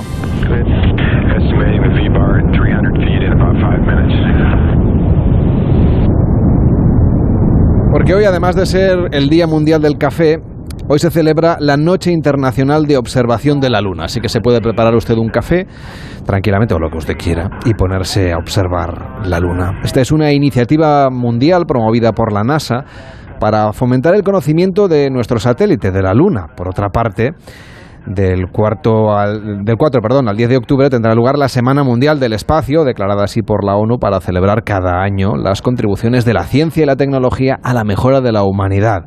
Una Semana Mundial que este año pondrá especial atención en la sostenibilidad desde el espacio y también en el espacio. Por fortuna, tenemos al alcance de la mano el cosmos en cualquier época del año. Por ejemplo, en la ciudad del espacio de Toulouse, la capital aeroespacial de Europa, nos acompaña Inés Prieto, que es su responsable de Relaciones Internacionales. ¿Cómo está? Muy buenas tardes. Muy bien, muchas gracias por tenerme. Son casi 400.000 personas que visitan cada año la ciudad del espacio de Toulouse. Es, podríamos decir, el museo espacial más grande de Europa. ¿Qué es lo que vamos a poder ver si no hemos ido nunca? Hombre, lo primero que vais a ver y que vemos todos es el cohete Ariane 5, el cohete europeo, del que todos podemos estar muy orgullosos. Es, viene a tamaño real, son 52 metros de altura, se ve desde la carretera. Y en torno a este cohete, pues vamos a encontrar jardines de 4 hectáreas con objetos espaciales a tamaño real. Como son muy grandes, pues necesitan espacio. Vais a poder descubrir una estación espacial, un modelo de ingeniería de esta estación, satélites a tamaño real, terreno marciano, un observatorio y también dos edificios principales. El primero en el que vamos a tener exposiciones permanentes y temporarias y el segundo en el que vamos a poder eh, disfrutar del cine tres dimensiones, IMAX, y un planetario eh, también de 300 plazas. Pero muy importante, en la Cité del Spas siempre vais a encontrar a gente, siempre vais a tener alguien que os va a presentar algo, vais a poder manipular vosotros mismos, asistir a pequeños talleres, entrenaros como si fuerais astronautas. Esta dimensión humana es fundamental para nosotros y también, claro, como estamos cerca de España, pues está todo en español también. Y eso nos gusta mucho, ¿eh? Pero hay algo que nos sorprende mucho más, por ejemplo, pone la piel de gallina, encontrarse frente a frente con una piedra lunar traída de la Luna, tomada en esta misión Apolo 15, por eso en esta noche tan especial dedicada a la Luna, pues no podíamos dejar de hablar de este tema. Y también tienen ustedes en marcha hasta 2023 la exposición Luna Episodio 2, que vamos a ver en esa exposición. Pues el episodio 2. El episodio 1 fueron las misiones Apolo de los años 60 y el episodio 2 empieza dentro de unas semanas con las primeras misiones Artemis en las cuales vamos a enviar a hombres a la Luna de forma ya, bueno, poco a poco, ¿eh? ya directo no se van a instalar mañana, pero poco a poco hasta tener una instalación semipermanente. Entonces, el visitante que entra en la exposición, pues lo que hace es pisar sobre la Luna y descubrir hábitats lunares y entrando en estos hábitats lunares es una exposición muy inmersiva, muy, muy bonita, pues descubre cuáles son los grandes retos que vamos a enfrentar al tener que, al instalarnos de forma semipermanente. Es decir, vale, eh, cuando se va la luna, ¿cómo se va a ir? Pues en tres días, pero si te quedas para semanas o para meses, vas a tener que cultivar la propia comida, vas a tener que usar los recursos. ¿Cómo vamos a hacer todo eso? Pues todo eso se descubre en la exposición, Luna Episodio 2. Por cierto, la siguiente parada, digamos, de la, de la carrera espacial será Marte y este año han abierto ustedes el terreno marciano. ¿Cómo es este espacio de animación? Pues mira, exactamente. Primero vamos a ir a la Luna los hombres y luego a lo mejor iremos un día a Marte, pero por ahora somos mandamos a robots que exploran y que nos hacen la labor. Y, ahora hay en, sobre Marte hay dos robots, uno que se llama Perseverance de la NASA y uno que se llama Churong, que es eh, uno chino y justamente es lo que compartimos con nuestros visitantes que pueden entrar en un cráter marciano, sentarse, es como digamos un auditorio a cielo abierto y allí nuestros animadores pues les presentan eh, esos dos rovers que son a tamaño natural, son copias eh, pues muy, muy, muy eh, precisas de, esto, de los que están ahora mismo sobre Marte y van a descubrir cómo funciona todo esto. Y esto se ha desarrollado con una estrecha colaboración con los científicos marcianos, que llamamos nosotros, que tenemos en Toulouse. Esta Noche Internacional de la Observación de la Luna y esa Semana Mundial del Espacio, imagino que son citas muy importantes, pero ustedes también celebran la suya. Es el 25 aniversario de esta Ciudad del Espacio. Exactamente. Para nosotros este año ha sido muy, muy importante porque celebramos justamente nuestro 25 aniversario y hemos tenido la, suerte de organizar varios acontecimientos, uno de ellos con el astronauta Toma Pesque y uno de ellos en los que hemos acogido a más de 15.000 visitantes este verano. Así que estamos muy, muy contentos y esperamos pues tener todavía más eh, visitantes en los años que vienen.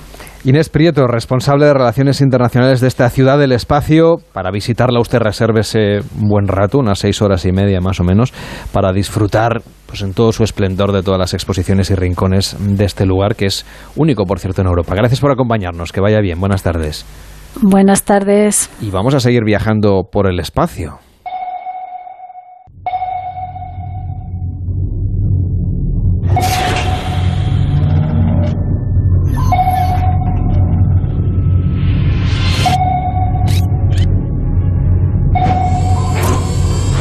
Ayer se reestrenó Avatar, que nos habla de viajes al espacio, y después de los créditos, si usted la va a ver, quédese porque le ponen imágenes de la siguiente película, que llegará, llegará en unos meses. Y allí, en esta siguiente película, lo que nos van a enseñar es a estos personajes de Avatar viviendo bajo las aguas. Y estas son las propuestas que les trae ahora Víctor Herranz, porque no sé si ustedes se imaginan por un momento poder viajar y alojarse en un hotel en el espacio junto a otro grupo de turistas o visitar la estación internacional pero en este caso la del océano.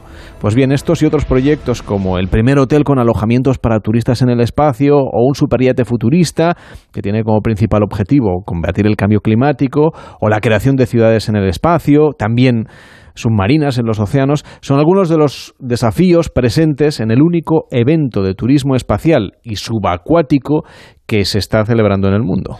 Desde luego, Lamelo, y es que el sector del turismo sigue cruzando fronteras y ahora pone la mirada en el cosmos y en los océanos, en ese Congreso Sutus 2022 que ha tenido bueno, pues lugar esta semana, que ha acabado hace poquito, en la Escuela de Les Roches de Marbella y donde se han reunido pues, los principales líderes nacionales e internacionales de agencias y empresas como la NASA Space Florida, la Agencia Espacial Europea, la japonesa JAXA o Swiss Space Tourist. Y es que lo más curioso que se ha hablado de fechas como el 2026 para la Estación Internacional del Océano o 2027 para la apertura del primer hotel espacial.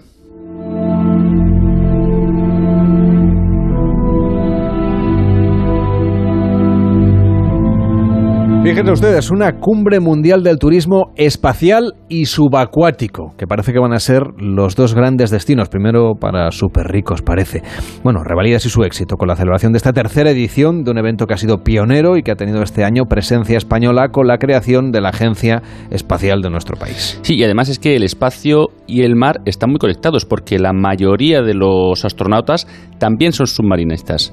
Una revolución en la historia del cosmos que inició Elon Musk y su empresa SpaceX con el objetivo de reducir los costes de viajar al espacio para facilitar esa futura colonización de Marte y que Jeff Bezos, fundador de Amazon, adaptó al turismo volando con su cohete a una altitud de 106 kilómetros durante 10 minutos para demostrar que la era de los viajes espaciales comerciales ha comenzado. La búsqueda de estas experiencias originales y personalizadas lo que hace sobre todo es guiar el futuro del turismo hacia nuevos destinos que traspasan las fronteras conocidas.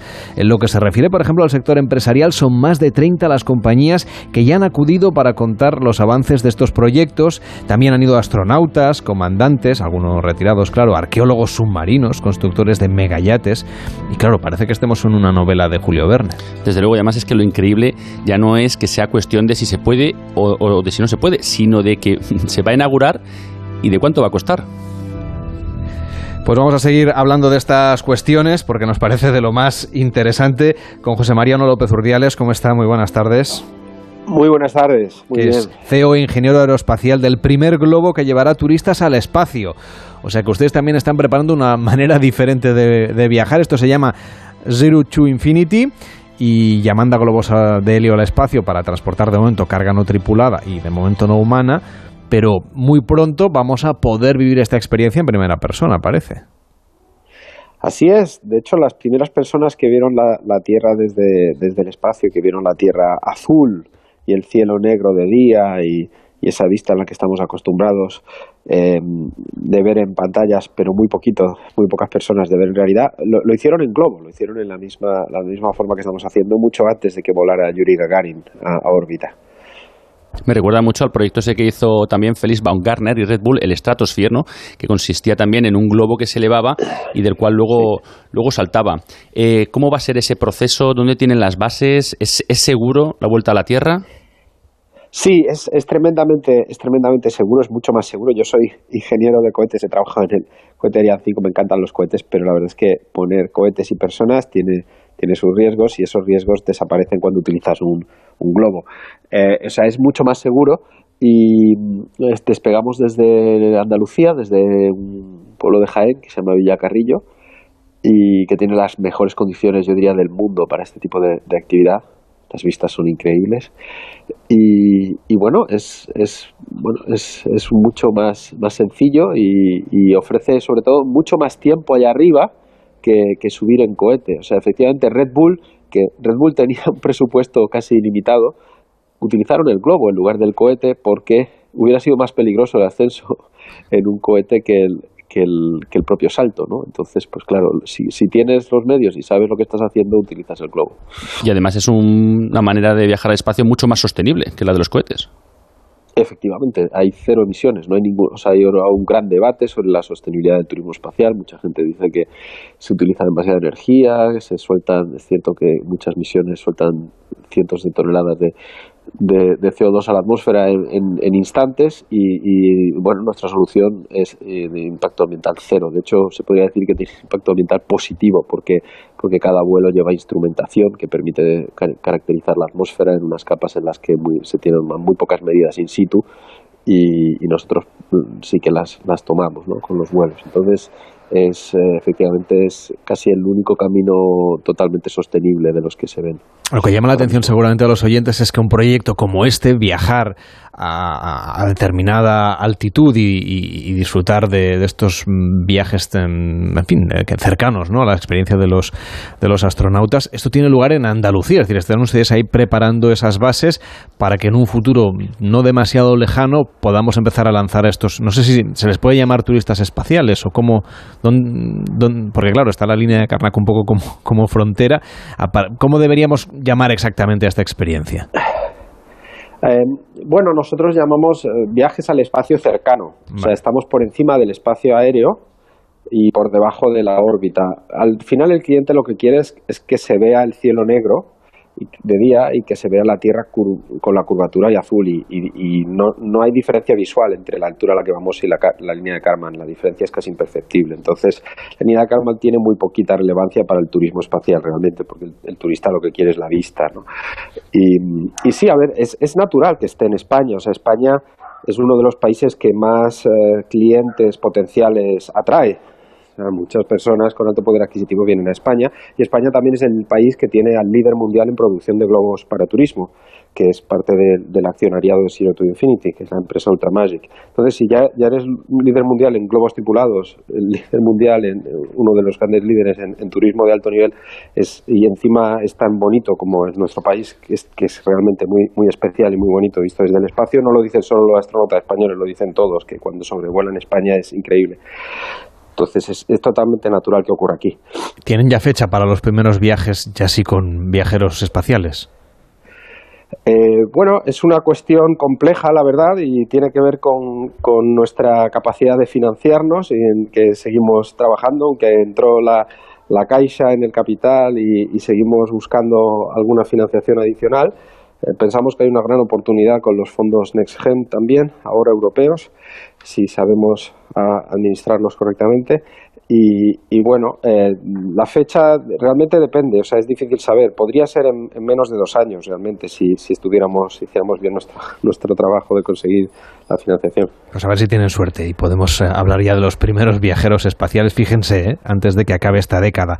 José Mariano López Urdiales, CEO y ingenieros aeroespacial de este primer globo que llevará turistas al espacio desde Andalucía. Gracias por estar hoy en Gente Viajera. Muy buenas tardes. Muchas gracias. Buenas tardes. Hacemos una pausa en Gente Viajera y a la vuelta nos vamos al Salón Náutico de Barcelona. En Onda Cero, Gente Viajera, Carlas Lamelo.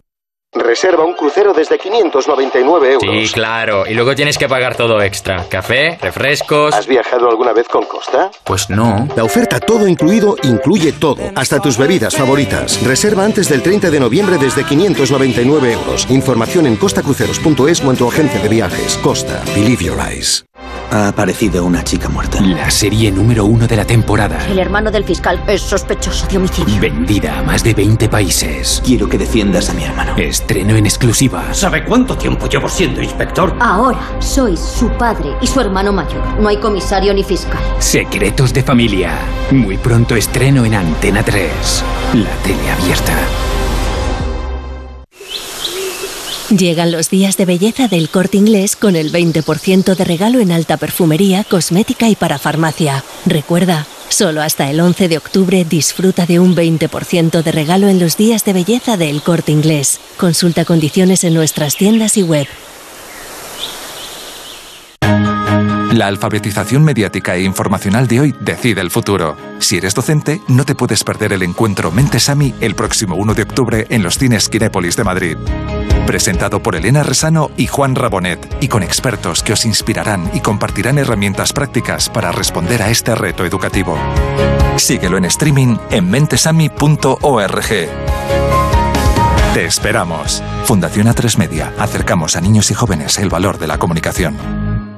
El Ayuntamiento de Marbella está inmerso en la rehabilitación de uno de los edificios más singulares del patrimonio histórico de la ciudad, el Trapiche del Prado. Con una inversión cercana a los 4 millones de euros, cofinanciada al 80% por el Fondo Europeo de Desarrollo Regional FEDER, el consistorio trabaja en la puesta en valor de esta antigua fábrica de la caña de azúcar para convertirla en un centro de interpretación para uso cultural. Marbella, modelo de ciudad sostenible. Fondo Europeo de Desarrollo Regional. Una manera de hacer Europa.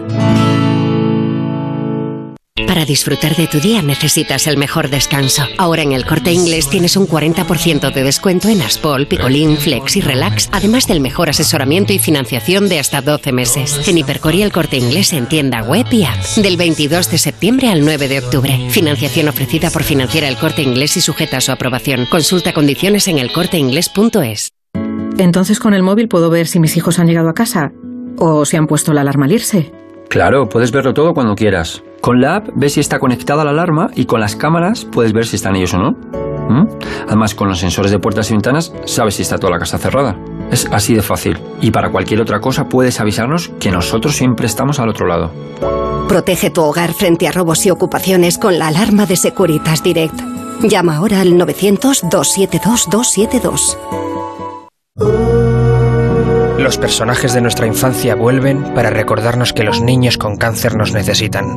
Juntos podemos hacer que los niños de la Fundación Aladina tengan la infancia que se merecen. Todos para uno. Y uno para todos. Colabora en aladina.org.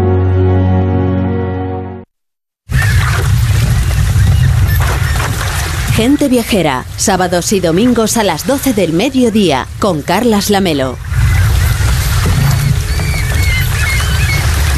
Con el objetivo de fomentar el crecimiento y la expansión internacional del sector náutico, la edición número 60 del Salón Náutico de Barcelona tendrá lugar en el Port Vell de la ciudad entre el 12 y el 16 de octubre.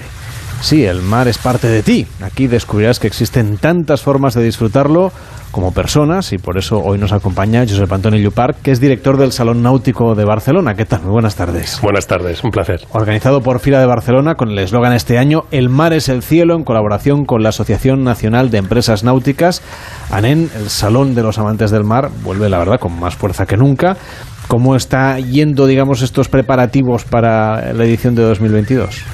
Pues la verdad que muy bien, orgullosos y muy contentos de poder celebrar esta 60 edición, ¿no? Pues representando a toda la industria náutica, a toda la comunidad, a todos los apasionados del, del mar, ¿no? Que tienen el mar como su estilo de vida y hacerlo, pues, por la puerta grande, recuperando, pues bueno, una flota considerable y un número de empresas ya, pues que, que apuntan ya incluso a los niveles de, de antes de la pandemia. O sea que estamos ya casi recuperados. Efectivamente, así es. ¿Cuáles son las principales marcas y también novedades, empresas que van a estar presentes en el salón?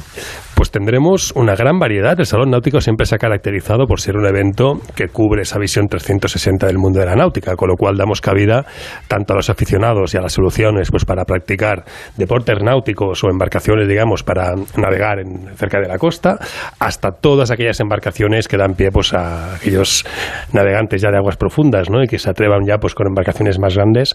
También tendremos eh, grandes novedades en ese, en ese aspecto siempre recopilando, siempre eh, reuniendo una oferta representativa y muy variada, tanto de embarcaciones, de pequeñas embarcaciones, como de veleros, como yates a motor o catamaranes, que es uno de los barcos que hoy por hoy está siendo más tendencia y está experimentando más crecimiento en el salón. ¿Y cuál es el público que se hace con un catamarán? Pues es muy diverso y cada vez más, eh, fíjate que eh, estamos notando ¿no? que el, el, el perfil del, del, público del catamarán es un, es un perfil de alguien que quiere disfrutar del mar, digamos, a sus anchas, ¿no? Con, en, en, mayúsculas, ¿no? Y son eh, personas que, que disfrutan del, del, del, estilo de vida, ¿no? Y, y, hacerlo pues de una forma muy cómoda, ¿no? Es decir, la estabilidad de un catamarán y, la, y, la, y el tamaño de un catamarán, pues eh, promueve una, una tipología de, de, de, navegar, en este caso, ¿no? Pues mucho interesante para aquellas personas que, que, quieren disfrutarlo de otra manera. ¿no? Están en esta edición número 60, que no es el 60 aniversario, el salón se puso en marcha en 1963 y en, ese en este tiempo ha cambiado muchísimas cosas. La náutica también se ha acercado pues a públicos más amplios, de todo tipo de bolsillos, nuevos tipos de navegantes, además con una prevención cada vez más importante sobre el medio ambiente, ¿no? sobre la que también están muy sensibilizados en el salón. Sí, de hecho, uno de, las, de los objetivos, ¿no? de, la, base del, alma del salón, ¿no? Eh, es el, hecho de contribuir a la transición ecológica de las empresas, acompañar a las empresas que están apostando por una forma de navegar mucho más sostenible. Estamos impulsando eh, iniciativas como es este año el Innovation Doc, que es un espacio destinado a la innovación, donde queremos reunir un número significativo de, startups, de, empresas que están presentando, van a presentar en el salón innovaciones en el ámbito de de la sostenibilidad, de la conectividad, de la eficiencia, en este caso, en las formas de, comunicarse o navegar, ¿no? Y lo hacemos pues con el objetivo de que puedan acercarse a los astilleros, puedan acercarse a toda la comunidad profesional, ¿no? Y desde ahí, pues eh, darles visibilidad y sobre todo propiciar a que poco a poco la industria se vaya poniendo al día en ese, en ese aspecto. Por primera vez en su historia, el Salón Náutico va a ocupar los tres muelles del Port Vell de Barcelona, el de Fusta, el de España y la Marina Port Vell. ¿Cuáles van a ser los ejes de cada uno de estos espacios o, la integración de la ruta que pueden seguir los visitantes? Pues hemos, eh, tal como apuntas, hemos organizado la feria en tres grandes espacios, un poco para tratar de proponer itinerarios distintos en función del tipo de perfil o el tipo de afición ¿no? o, de, o de pasión por el mar que manifieste cada, cada visitante. Y siendo así, hemos organizado toda lo que sería la oferta de accesorios, de náutica deportiva, de lo que son las pequeñas embarcaciones en un sector que denominamos eh, Sea Boulevard, eh, bueno, que va a estar en el tradicional eh, molde a la fusta, donde además vamos a integrar toda la oferta de veleros. Y luego hay otro espacio que denominamos Marina Dream, más dirigido a lo que serían las, las personas que buscan una embarcación de eslora media o ya superior, de gran yate, donde los ubicamos en todo el tramo, digamos, la superficie del molde de España y ampliamos este año por primera vez todo lo que sería eh, el, muelle de la Marina de la Marina Porvell, donde allí ofrecemos pues bueno, una serie de, una oferta ¿no? significativa de catamaranes, ¿no? hasta 26 catamaranes que vamos a presentar, que es una de las cifras, digamos, históricas en ese sentido y que es lo que yo comentaba antes, ¿no? que, que apunta que el catamarán va a tener cada vez más relevancia. Otra de las cosas que también se presentan en el salón es el Innovation Doc, donde ustedes lo que hacen es presentar, vaya, las empresas que están presentes, pues las últimas tecnologías, por ejemplo, los modernos GPS, los joystick eh, y otro tipo de, herramientas ¿no? que ayudan a la navegación y lo hacen más fácil. ¿Qué tipo de soluciones tecnológicas están cambiando la navegación últimamente? Pues sobre todo toda la parte de conectividad, las, las, todo lo que son iniciativas, ¿no? Es decir, de fabricación, ¿no? Que promueven el uso de materiales eh, totalmente naturales, ¿no? Es decir, que, que están 100% integrados con el, con el medio ambiente y en ese sentido, es decir, toda la, toda la vertiente de propulsión eléctrica o propulsión por hidrógeno, por ejemplo, también vamos a tener en ese sentido dos embarcaciones de esas características que van a poner a prueba parte de las innovaciones que se van a presentar en el, en el Innovation Dock, ¿no? Pero sobre todo se trata de eh, aplicaciones tecnológicas en ese sentido o dispositivos que ayudan a hacer más fácil la navegación o contribuyen en cierta medida pues a, hacerlo más sostenible, ¿no? Tiene ustedes otro programa interesante que se llama VIP Buyers, una herramienta para aquellos interesados en adquirir embarcaciones de más de 15 metros. ¿Qué servicios exclusivos van a poner ustedes a disposición también para que este tipo de, bueno, de viajeros, de navegantes, de propietarios o futuros propietarios, pues eh, se sientan un poco más estimulados a la compra, que al final es de lo que se trata? Sí, vamos a tratar de organizarles un poco la visita, es decir, ponemos a disposición de, de los compradores ¿no? que quieran venir aquí una embarcación de esas características, ¿no? el ponerles un servicio de agenda personalizada donde les reunimos ¿no? pues con, los, con los principales expositores que al final tienen esa embarcación que, eh, que de entrada pues busca ese posible comprador, ¿no? les damos un servicio también de hospitality, una, un espacio VIP ¿no? donde podrán reunirse cómodamente con un servicio de, de bar y demás, ¿no? pero sobre todo es un poco esa atención personalizada, ¿no? proponiéndole, sugiriéndole aquellas marcas que traen esas embarcaciones que previsiblemente pues andan buscando. ¿no? Este Salón Náutico de Barcelona también tiene un elemento muy importante que tiene que ver con el apoyo, el fomento a la náutica deportiva. Ustedes están siempre en colaboración con pruebas y con todo tipo de acontecimientos que de alguna manera pues ustedes les dan apoyo. ¿Con qué eventos deportivos van a colaborar próximamente? Pues estamos evidentemente ya en conversaciones con el equipo de la, de la Copa América eh, para ver pues qué tipo de alianza podemos establecer dentro de los próximos años, ¿no? Pues para hacer un buen encaje y, promocionar, ¿no? Pues evidentemente tanto el salón como la competición para que la gente de la comunidad sepa, ¿no? Es decir, eh, primero, ¿no? Pues eh, qué alcance tiene la competición, ¿no? Qué tipo de legado va a dejar la competición una vez se desarrolle, ¿no? Sobre todo en clave de innovación, en clave de tecnología, ¿no? Más allá de lo que es la competición deportiva de, de per se, ¿no? Y luego estamos eh, colaborando, pues desde con el Mundial de Optimis que va a tener lugar el año, el año que viene, hasta con la Ruta de las Sales, es decir, con diferentes regatas o competiciones, ¿no? Para sobre todo eh, ampliar ese universo, ¿no? Esa audiencia que queremos, a la que queremos también eh, incitarles pues a eso, ¿no? A que se inicien en el mundo náutico, ¿no? Y hacerlo, pues eso, a través de competiciones que se desarrollan a lo largo de todo el territorio nacional. ¿Qué expectativas tienen ustedes con la Copa América? Pues con la Copa América, sobre todo, es decir, en este primer año tendremos eh, contenidos relacionados con la Copa América, que los propios patrones ¿no? que, participan en el evento este año pues van a, van a explicar, en cierta manera, ¿no? pues eh, qué es Copa América, ¿no? es decir, qué, equipos están compitiendo, qué, qué, tipo de legado va a dejar la Copa América una vez pase por la, por la ciudad. ¿no? Y sí que el año que viene, pues evidentemente estamos hablando ya de, una colaboración mucho más estrecha, mucho más eh, medida, ¿no? Y en ese sentido, pues bueno, sí que explicaremos, ¿no? En los próximos meses, en el trabajo que desarrollemos conjuntamente, ¿no? Las iniciativas que vamos a impulsar conjuntamente. Pues aquí esperamos que nos lo venga a contar también a Seguro la gente que sí. viajera. Josep Antoni Llupar, que es director del Salón Náutico de Barcelona. Gracias por acompañarnos y que vaya muy bien entre el 12 y el 16 de octubre en el puerto de Barcelona. Hasta la próxima. Gracias, muchas gracias. En Onda Cero, gente viajera. Carlas Lamelo. Los amantes del running, del fitness, del paddle, tienen mucho en común. Y en el corte inglés tienen además un 20% de regalo para disfrutar de sus marcas favoritas en textil, calzado y complementos deportivos. Nike, Adidas, Under Armour, Puma, New Balance y más. Llévate un 20% de regalo en deportes en el corte inglés. Cuarta fiesta de la vendimia de Onda Cero en la denominación de origen La Mancha. Con este motivo, el jueves 6 de octubre, Julia en la Onda se hará en directo desde el Pósito Real de Campo de Criptana, Ciudad Real. Patrocina el Consejo Regulador de la Denominación de Origen La Mancha. Colaboran Junta de Comunidades de Castilla-La Mancha, Diputación Provincial de Ciudad Real, Ayuntamiento de Alcázar de San Juan, Ruta del Vino de La Mancha, Cooperativa Virgen de las Viñas, Bodegas Campos Reales y de Baco. Cuarta fiesta de la vendimia de Onda Cero en la denominación de origen La Mancha. El 6 de octubre a las 3 de la tarde, Julia en la Onda desde el Pósito Real en Campo de Criptana, con Julia Otero. Te mereces esta radio.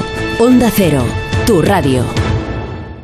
Reserva un crucero desde 599 euros. Sí, claro. Y luego tienes que pagar todo extra. Café, refrescos. ¿Has viajado alguna vez con Costa? Pues no. La oferta todo incluido incluye todo, hasta tus bebidas favoritas. Reserva antes del 30 de noviembre desde 599 euros. Información en costacruceros.es o en tu agencia de viajes. Costa. Believe your eyes.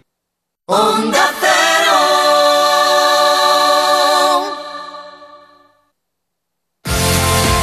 ¿Tienes experiencia laboral pero no tienes un título oficial que la reconozca?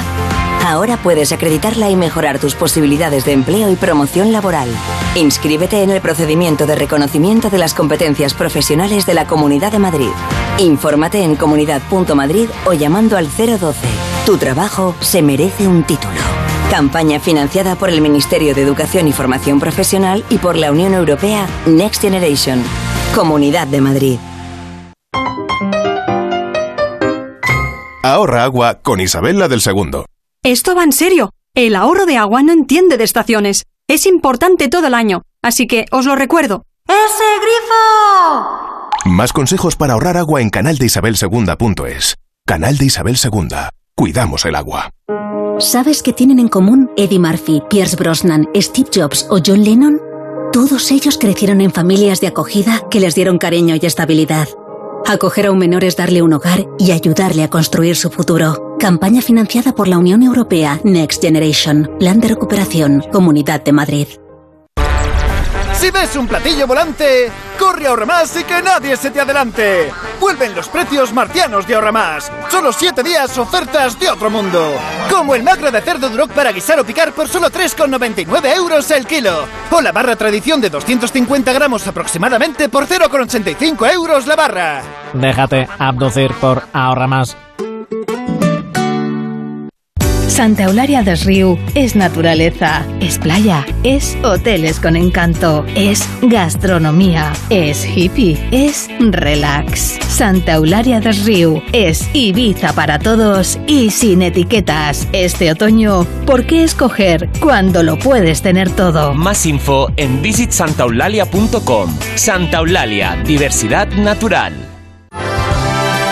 Cantando bajo la lluvia, llega el gran clásico al Teatro Apolo celebrando el 70 aniversario del musical más espectacular de todos los tiempos. Una ocasión única e irrepetible de vivir Broadway desde Madrid. Cantando bajo la lluvia. Consigue las mejores localidades en cantandobajolalluvia.es. Ocasión Plus. Empezamos el nuevo curso con más fuerza que nunca. Solo este mes te ofrecemos el mejor precio garantizado o te devolvemos la diferencia. Compra con total tranquilidad. 15 días o 1000 kilómetros para probarlo. 5.000 coches y 50 centros en España. Ocasión Plus. 14 centros en Madrid. Nueva apertura en Torrejón de Ardoz. Localiza tu centro más cercano en ocasiónplus.com. Abierto sábados y domingos. 98.0 Madrid.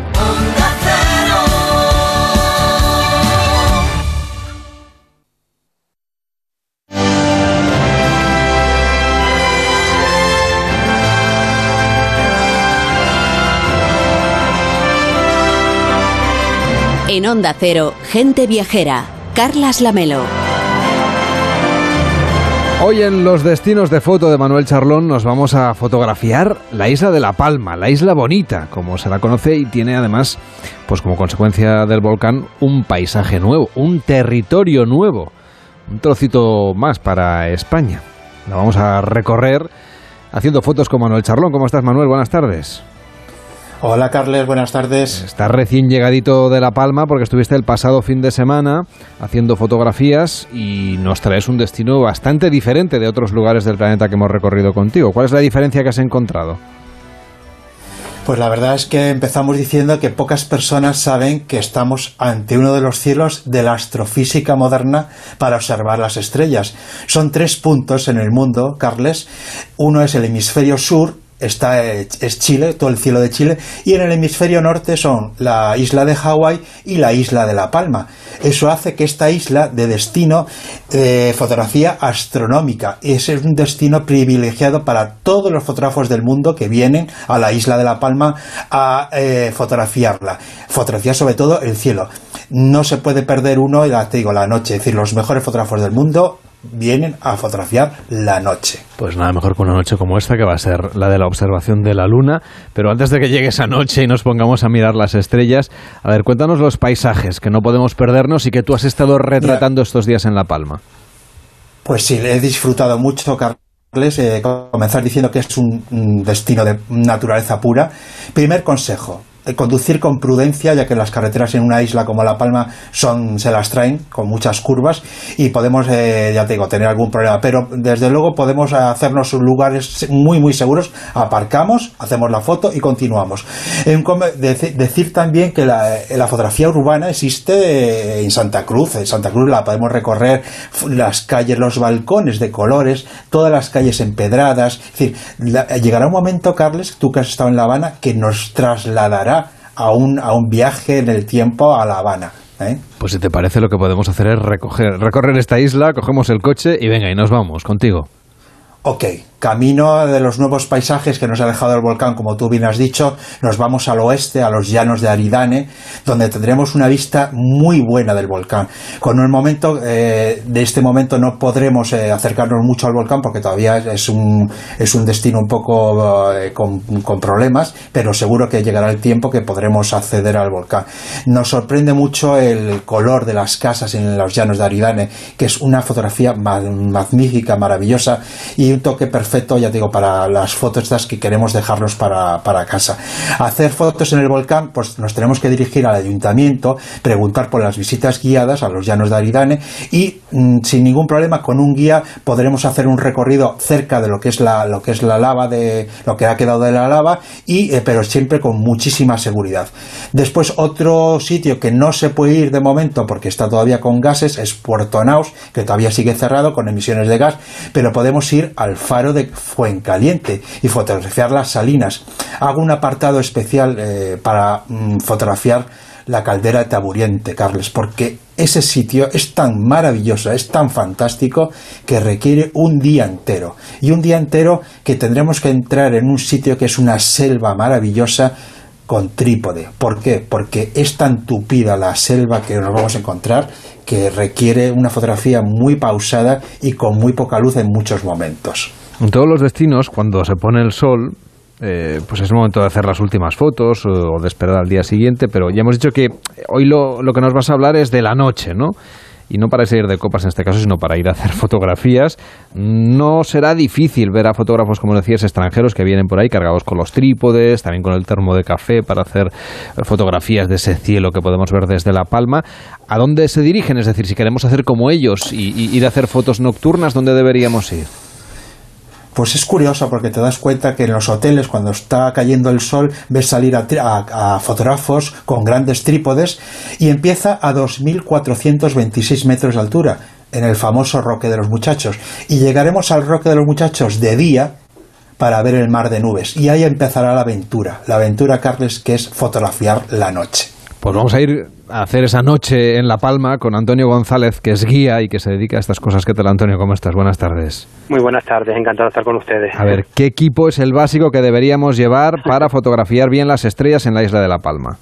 Porque cada, cada, cada guía, cada, bueno, cada, cada fotógrafo tiene su, su librillo, ¿no? Pero básicamente lo más importante es el trípode, eh, una cámara reflex, aunque ahora mismo hay muchos móviles que está, eh, permite sacar fotografías del cielo espectaculares, pero bueno, todavía sigue ganando lo que son las cámaras reflex con un objetivo bastante luminoso, eh, grandes angulares, es lo que solemos utilizar, eh, pero también otro tipo de focales, como de 50 milímetros, por ejemplo, para empezar, y sobre todo, bueno, un disparador siempre es bueno para no estar eh, tocando la cámara para disparar y sobre todo muchas ganas y, mucho abrigo, porque aquí en La Palma, aunque somos una de las Islas Canarias, siempre hay que tener cuidado con la, con la noche porque, porque puede llegar y haber bastante frío. De hecho, ahora mismo estamos en el observatorio con una actividad del Cabildo y estamos ahora mismo con un grupo donde estamos a 13 grados y es de día, ¿no?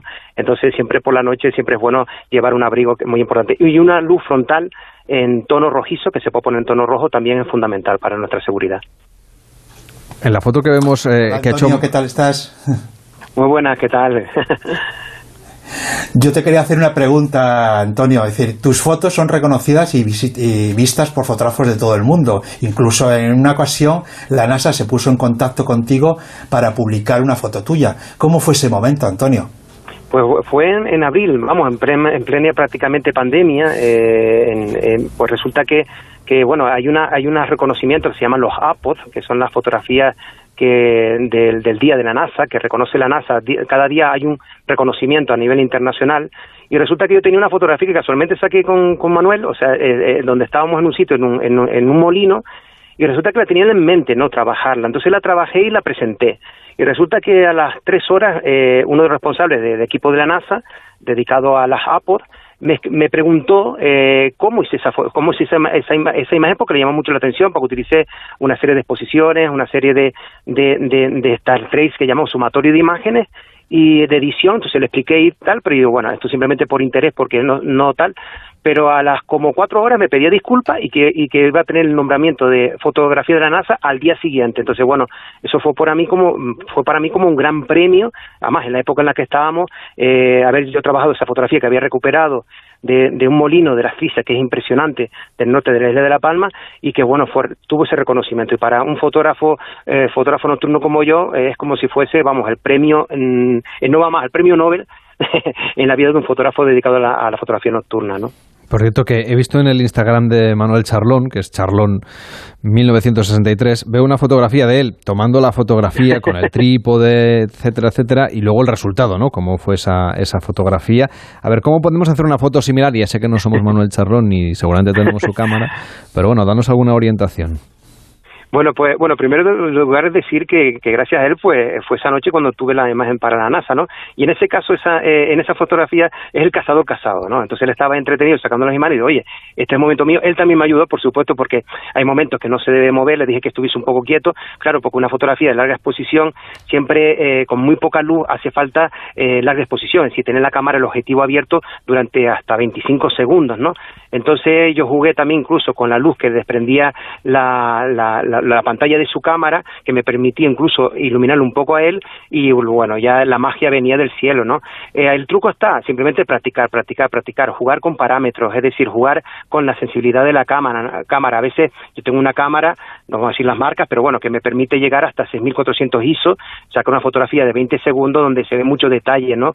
Incluso llegamos a ver el air glow famoso, que es ese tono verdoso que puede llegar a verse en cielos muy, muy limpios y entonces, bueno, y, es el momento también y el lugar, ¿no? Si tenemos un lugar como el de La Palma protegido de, la contaminación lumínica, también eso permite que tengamos una serie de lugares que, que sean mágicos para este tipo de fotografía. Pero sobre todo es practicar, practicar, practicar y jugar con los parámetros de la cámara.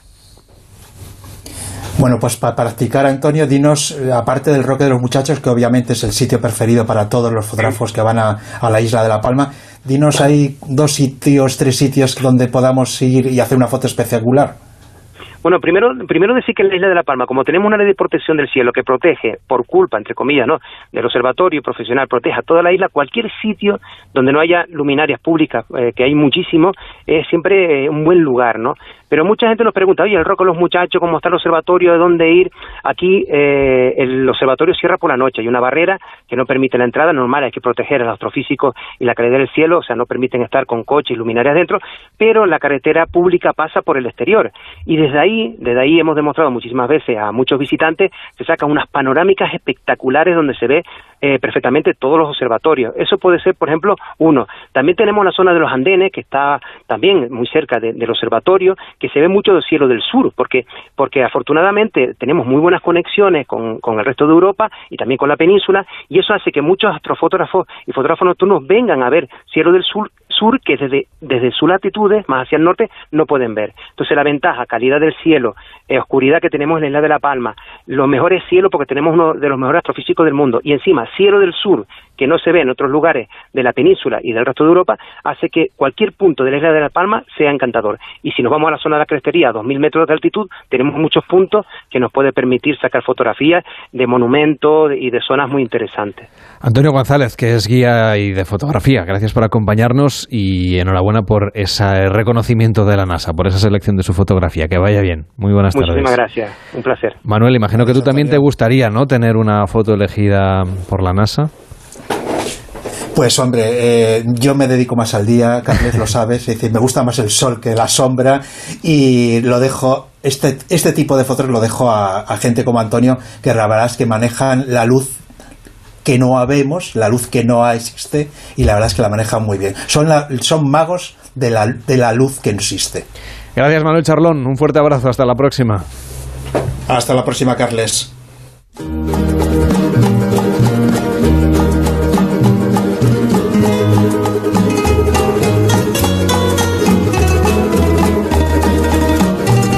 Y seguimos porque un año después de la erupción del volcán de Cumbre Vieja en La Palma, los afectados siguen buscando soluciones para la reconstrucción y también para el presente de una hermosa isla que tiene entre sus habitantes pues a personas emprendedoras y valientes y Víctor quiere conocer su historia. Desde luego, gentes de corazón como Pedro Hernández Castillo, propietario y chef del Duende de Fuego, que es un restaurante ubicado en el centro de los llanos de Aridane, que apuesta, pues mira, pues por la gastronomía de kilómetro cero, pero apta para personas con alergias e intolerancias alimentarias. Fue además jefe de cocina de varios restaurantes y hoteles fuera de España, hasta que bueno, pues decidió que era el tiempo, el momento de volver a su tierra y construir pues un proyecto muy personal. Bueno, pues un gastrobar que arrancó en el año 2014 como un proyecto novedoso que contempla esta oferta culinaria de La Palma, estos platos tradicionales. Y está aquí con nosotros Pedro Hernández Castillo. ¿Cómo está? Buenas tardes. ¿Qué tal? Buenas tardes. El restaurante se llama El Duende del Fuego y creo que hay una historia detrás de este nombre. Sí, el duende es el niño, son los recuerdos gastronómicos que tiene el niño, esos recuerdos que lleva en la memoria, que esos primeros sabores que pruebas y que se te quedan grabados en la, en la memoria y en la mente. Y, y, el, y el fuego es la magia, no solamente la magia del vínculo de unión de, de Caldero, sino del pensamiento. El pensamiento cuando recibe ese alimento y esa primera impresión y percepción que se te queda decía que una, una cocina unida, bueno, pues a esos agricultores, a los ganaderos y viticultores locales, a los sabores palmeros, a las recetas saludables y libres de alergenos y donde el producto ecológico de cercanía, bueno, pues es el protagonista. ¿Cuáles son además sus, fuentes de inspiración para hacer esa cocina tan deliciosa? Mira, yo, el, el, universo gastronómico tiene muchísimos tipos de ofertas gastronómicas. Yo tuve una experiencia un poquito eh, fuerte con un niño que tenía 14 alergias alimentarias por contacto y la comida, la sentarse en una mesa en un restaurante, en una mesa en una casa, es un acto social. Y en, ese, en esa mesa con esos padres, con el niño, no era un acto social, era un acto de terror, porque estaban pendientes de, de que el niño no le pasara nada, con la adrenalina sobre la mesa. Y en ese momento yo pensé que yo, ¿qué es lo que estamos haciendo los cocineros? Que, que amor un niño no puede comer. Y tenemos que buscar la solución que en los últimos 50 años eh, cada vez hay más alimentos de tercera, cuarta y quinta gama. Por ejemplo, unas albóndigas que tú te haces en casa para ser más rentable a, la hostelería o a la restauración, pues amor no llevan un 100% de carne, sino que llevan un 70% de carne y el resto son aditivos y añadidos. Y dentro de esos añadidos, pues hay contaminaciones cruzadas de muchos ingredientes que eh, personas con alergias no pueden comer. Entonces me dediqué a, me centré, eh, esta carta, la carta que tengo tiene un ensayo error mm, de trabajo de 16 años. Eh, la idea es que una persona normal, eh, cuando pruebe un plato, no note la diferencia, porque siempre dice que la cocina sin alérgenos es una cocina insípida, sosa, que no tiene sabor pero no es eso lo, lo, lo no, no es lo que yo tengo. El detalle de este tipo de cocina eh, es una cocina de productos, una cocina basada en el sabor. Eh, ¿Qué es lo que pasa? Que tienes que cambiar muchos planteamientos eh, que aprendes durante tu vida. O sea, vas a la escuela, te aprendes, enseñas una fórmula, aprendes a hacer la, una salsa, un fondo básico, el fondo básico amor tiene trazas de, de muchos ingredientes que tienen alergia, como puede ser gluten, puede ser lactosa, puede ser huevo. El huevo se emplea, se emplea para clarificar, eh, la lactosa se emplea junto con el roux para una mezcla de harina y mantequilla eh, para hacer una bechamel. Puedes cambiar todos esos parámetros que tenemos eh, al día de hoy, cambiarlo o sustituirlo por ingredientes que no contengan eso, esos alérgenos. Y al final es un tipo de cosas, no estoy haciendo nada nuevo, porque lo que estoy haciendo es repitiendo el pasado. Eso ya estaba en el pasado, ese tipo de, formulación, de receta ya estaba en el pasado. Yo lo estoy haciendo es adaptándolo al presente, eliminando con todas las variaciones de sabor y de producto que hay, que lo que estoy haciendo es adaptándolo al presente y adaptándolo al día de esta persona. Tú piensas una cosa, esto es un dato significativo de, de, la evolución. El, el gastrobar tiene ocho años de vida y en ocho años de vida eh, el 50% de la facturación es gente con intolerancia y alergia. O sea, ahí tienen ustedes mucho mercado, pero háblenos un poco de las propuestas gastronómicas, de los platos tradicionales de La Palma que se pueden cocinar, como nos está contando, libres de alérgenos. Por ejemplo, mira, eh, hay gente que tiene alergia al ajo, al puerro, a la cebolla, a la zanahoria. Un guiso, un guiso tradicional. Por ejemplo, tienes que darle la vuelta al producto. Yo lo que hago es coger un tomate ecológico, eh, maduro en la planta. Una vez que está maduro en la planta, eh, lo partes en gajos, eh, lo pasas por una salmuera y lo deshidratas en el horno. Entonces ya haces un tomate seco. ¿Vale? A partir de ese tomate seco, utilizas un tipo de agua mineral, muy, muy mineral, ¿vale? Y con poquita cantidad de agua y ese tomate, dependiendo de lo, que vayas a hacer, ese tomate seco, lo, lo hidratas, lo trituras y pones a cocinar unos garbanzos. Y cuando esos garbanzos ya están cocidos, que se ha reducido el caldo, se ha espesado la salsa con, con la fécula que tiene el garbanzo y el, y el tomate y el tomate ecológico que ha sido deshidratado, tienes el color, casi el color de un guiso tradicional. Después le añades, si quieres pulpo, una ropa vieja de pulpo, que quieres pollo, una ropa vieja de pollo, que quiere ternera, una ropa vieja de ternera. Y todo esto en la isla de La Palma. Ha sido un placer charlar con usted de cocina y de cocina libre de alérgenos para que cualquiera pueda acercarse a su mesa. Que tenga una feliz tarde. Hasta la próxima. Hasta luego, buen día. Muchas gracias.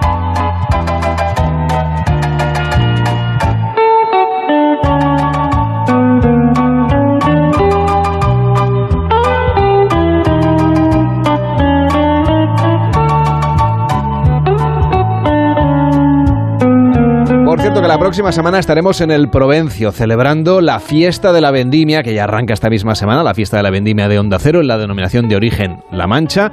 Estarán otros compañeros, otros programas de la cadena, como más de uno con Carlos Alsina, como Julián La Onda, y nosotros nos toca el próximo fin de semana. Estaremos en el Provencio disfrutando del buen vino, de la buena gastronomía y de estas tierras de Cuenca. Pero antes, la participación, los oyentes de gente viajera que nos escriben, Víctor, sobre todo que nos mandan notas de voz de WhatsApp. Así es, una amiga amiga de, de aquí de España que nos ha mandado un audio para viajar a California, a San Francisco. Hola gente viajera, pues a mí me encantaría ir a California, allí las playitas, la gente surfeando, uf, guay, todo eso. Y luego también me gustaría información de San Francisco y del Parque Yosemite. Muchos besitos a todos, gracias. Pues apuntamos California, Yosemite. Pues vamos a mandar a Irene González muy pronto a California. Bueno, vamos a mandar, se va ella. y va a conectar en directo desde allí. Así que nada, a lo largo de este mes de octubre daremos respuesta a esta pregunta. Además, lo haremos in situ, desde la misma California, con Irene González Cervantes, que es la colaboradora de Gente Viajera, que va a viajar próximamente hasta este destino. Puede pedirnos el suyo en el 699-464666. Llegan noticias fin de semana con Juan Diego Guerrero. Hasta mañana. Son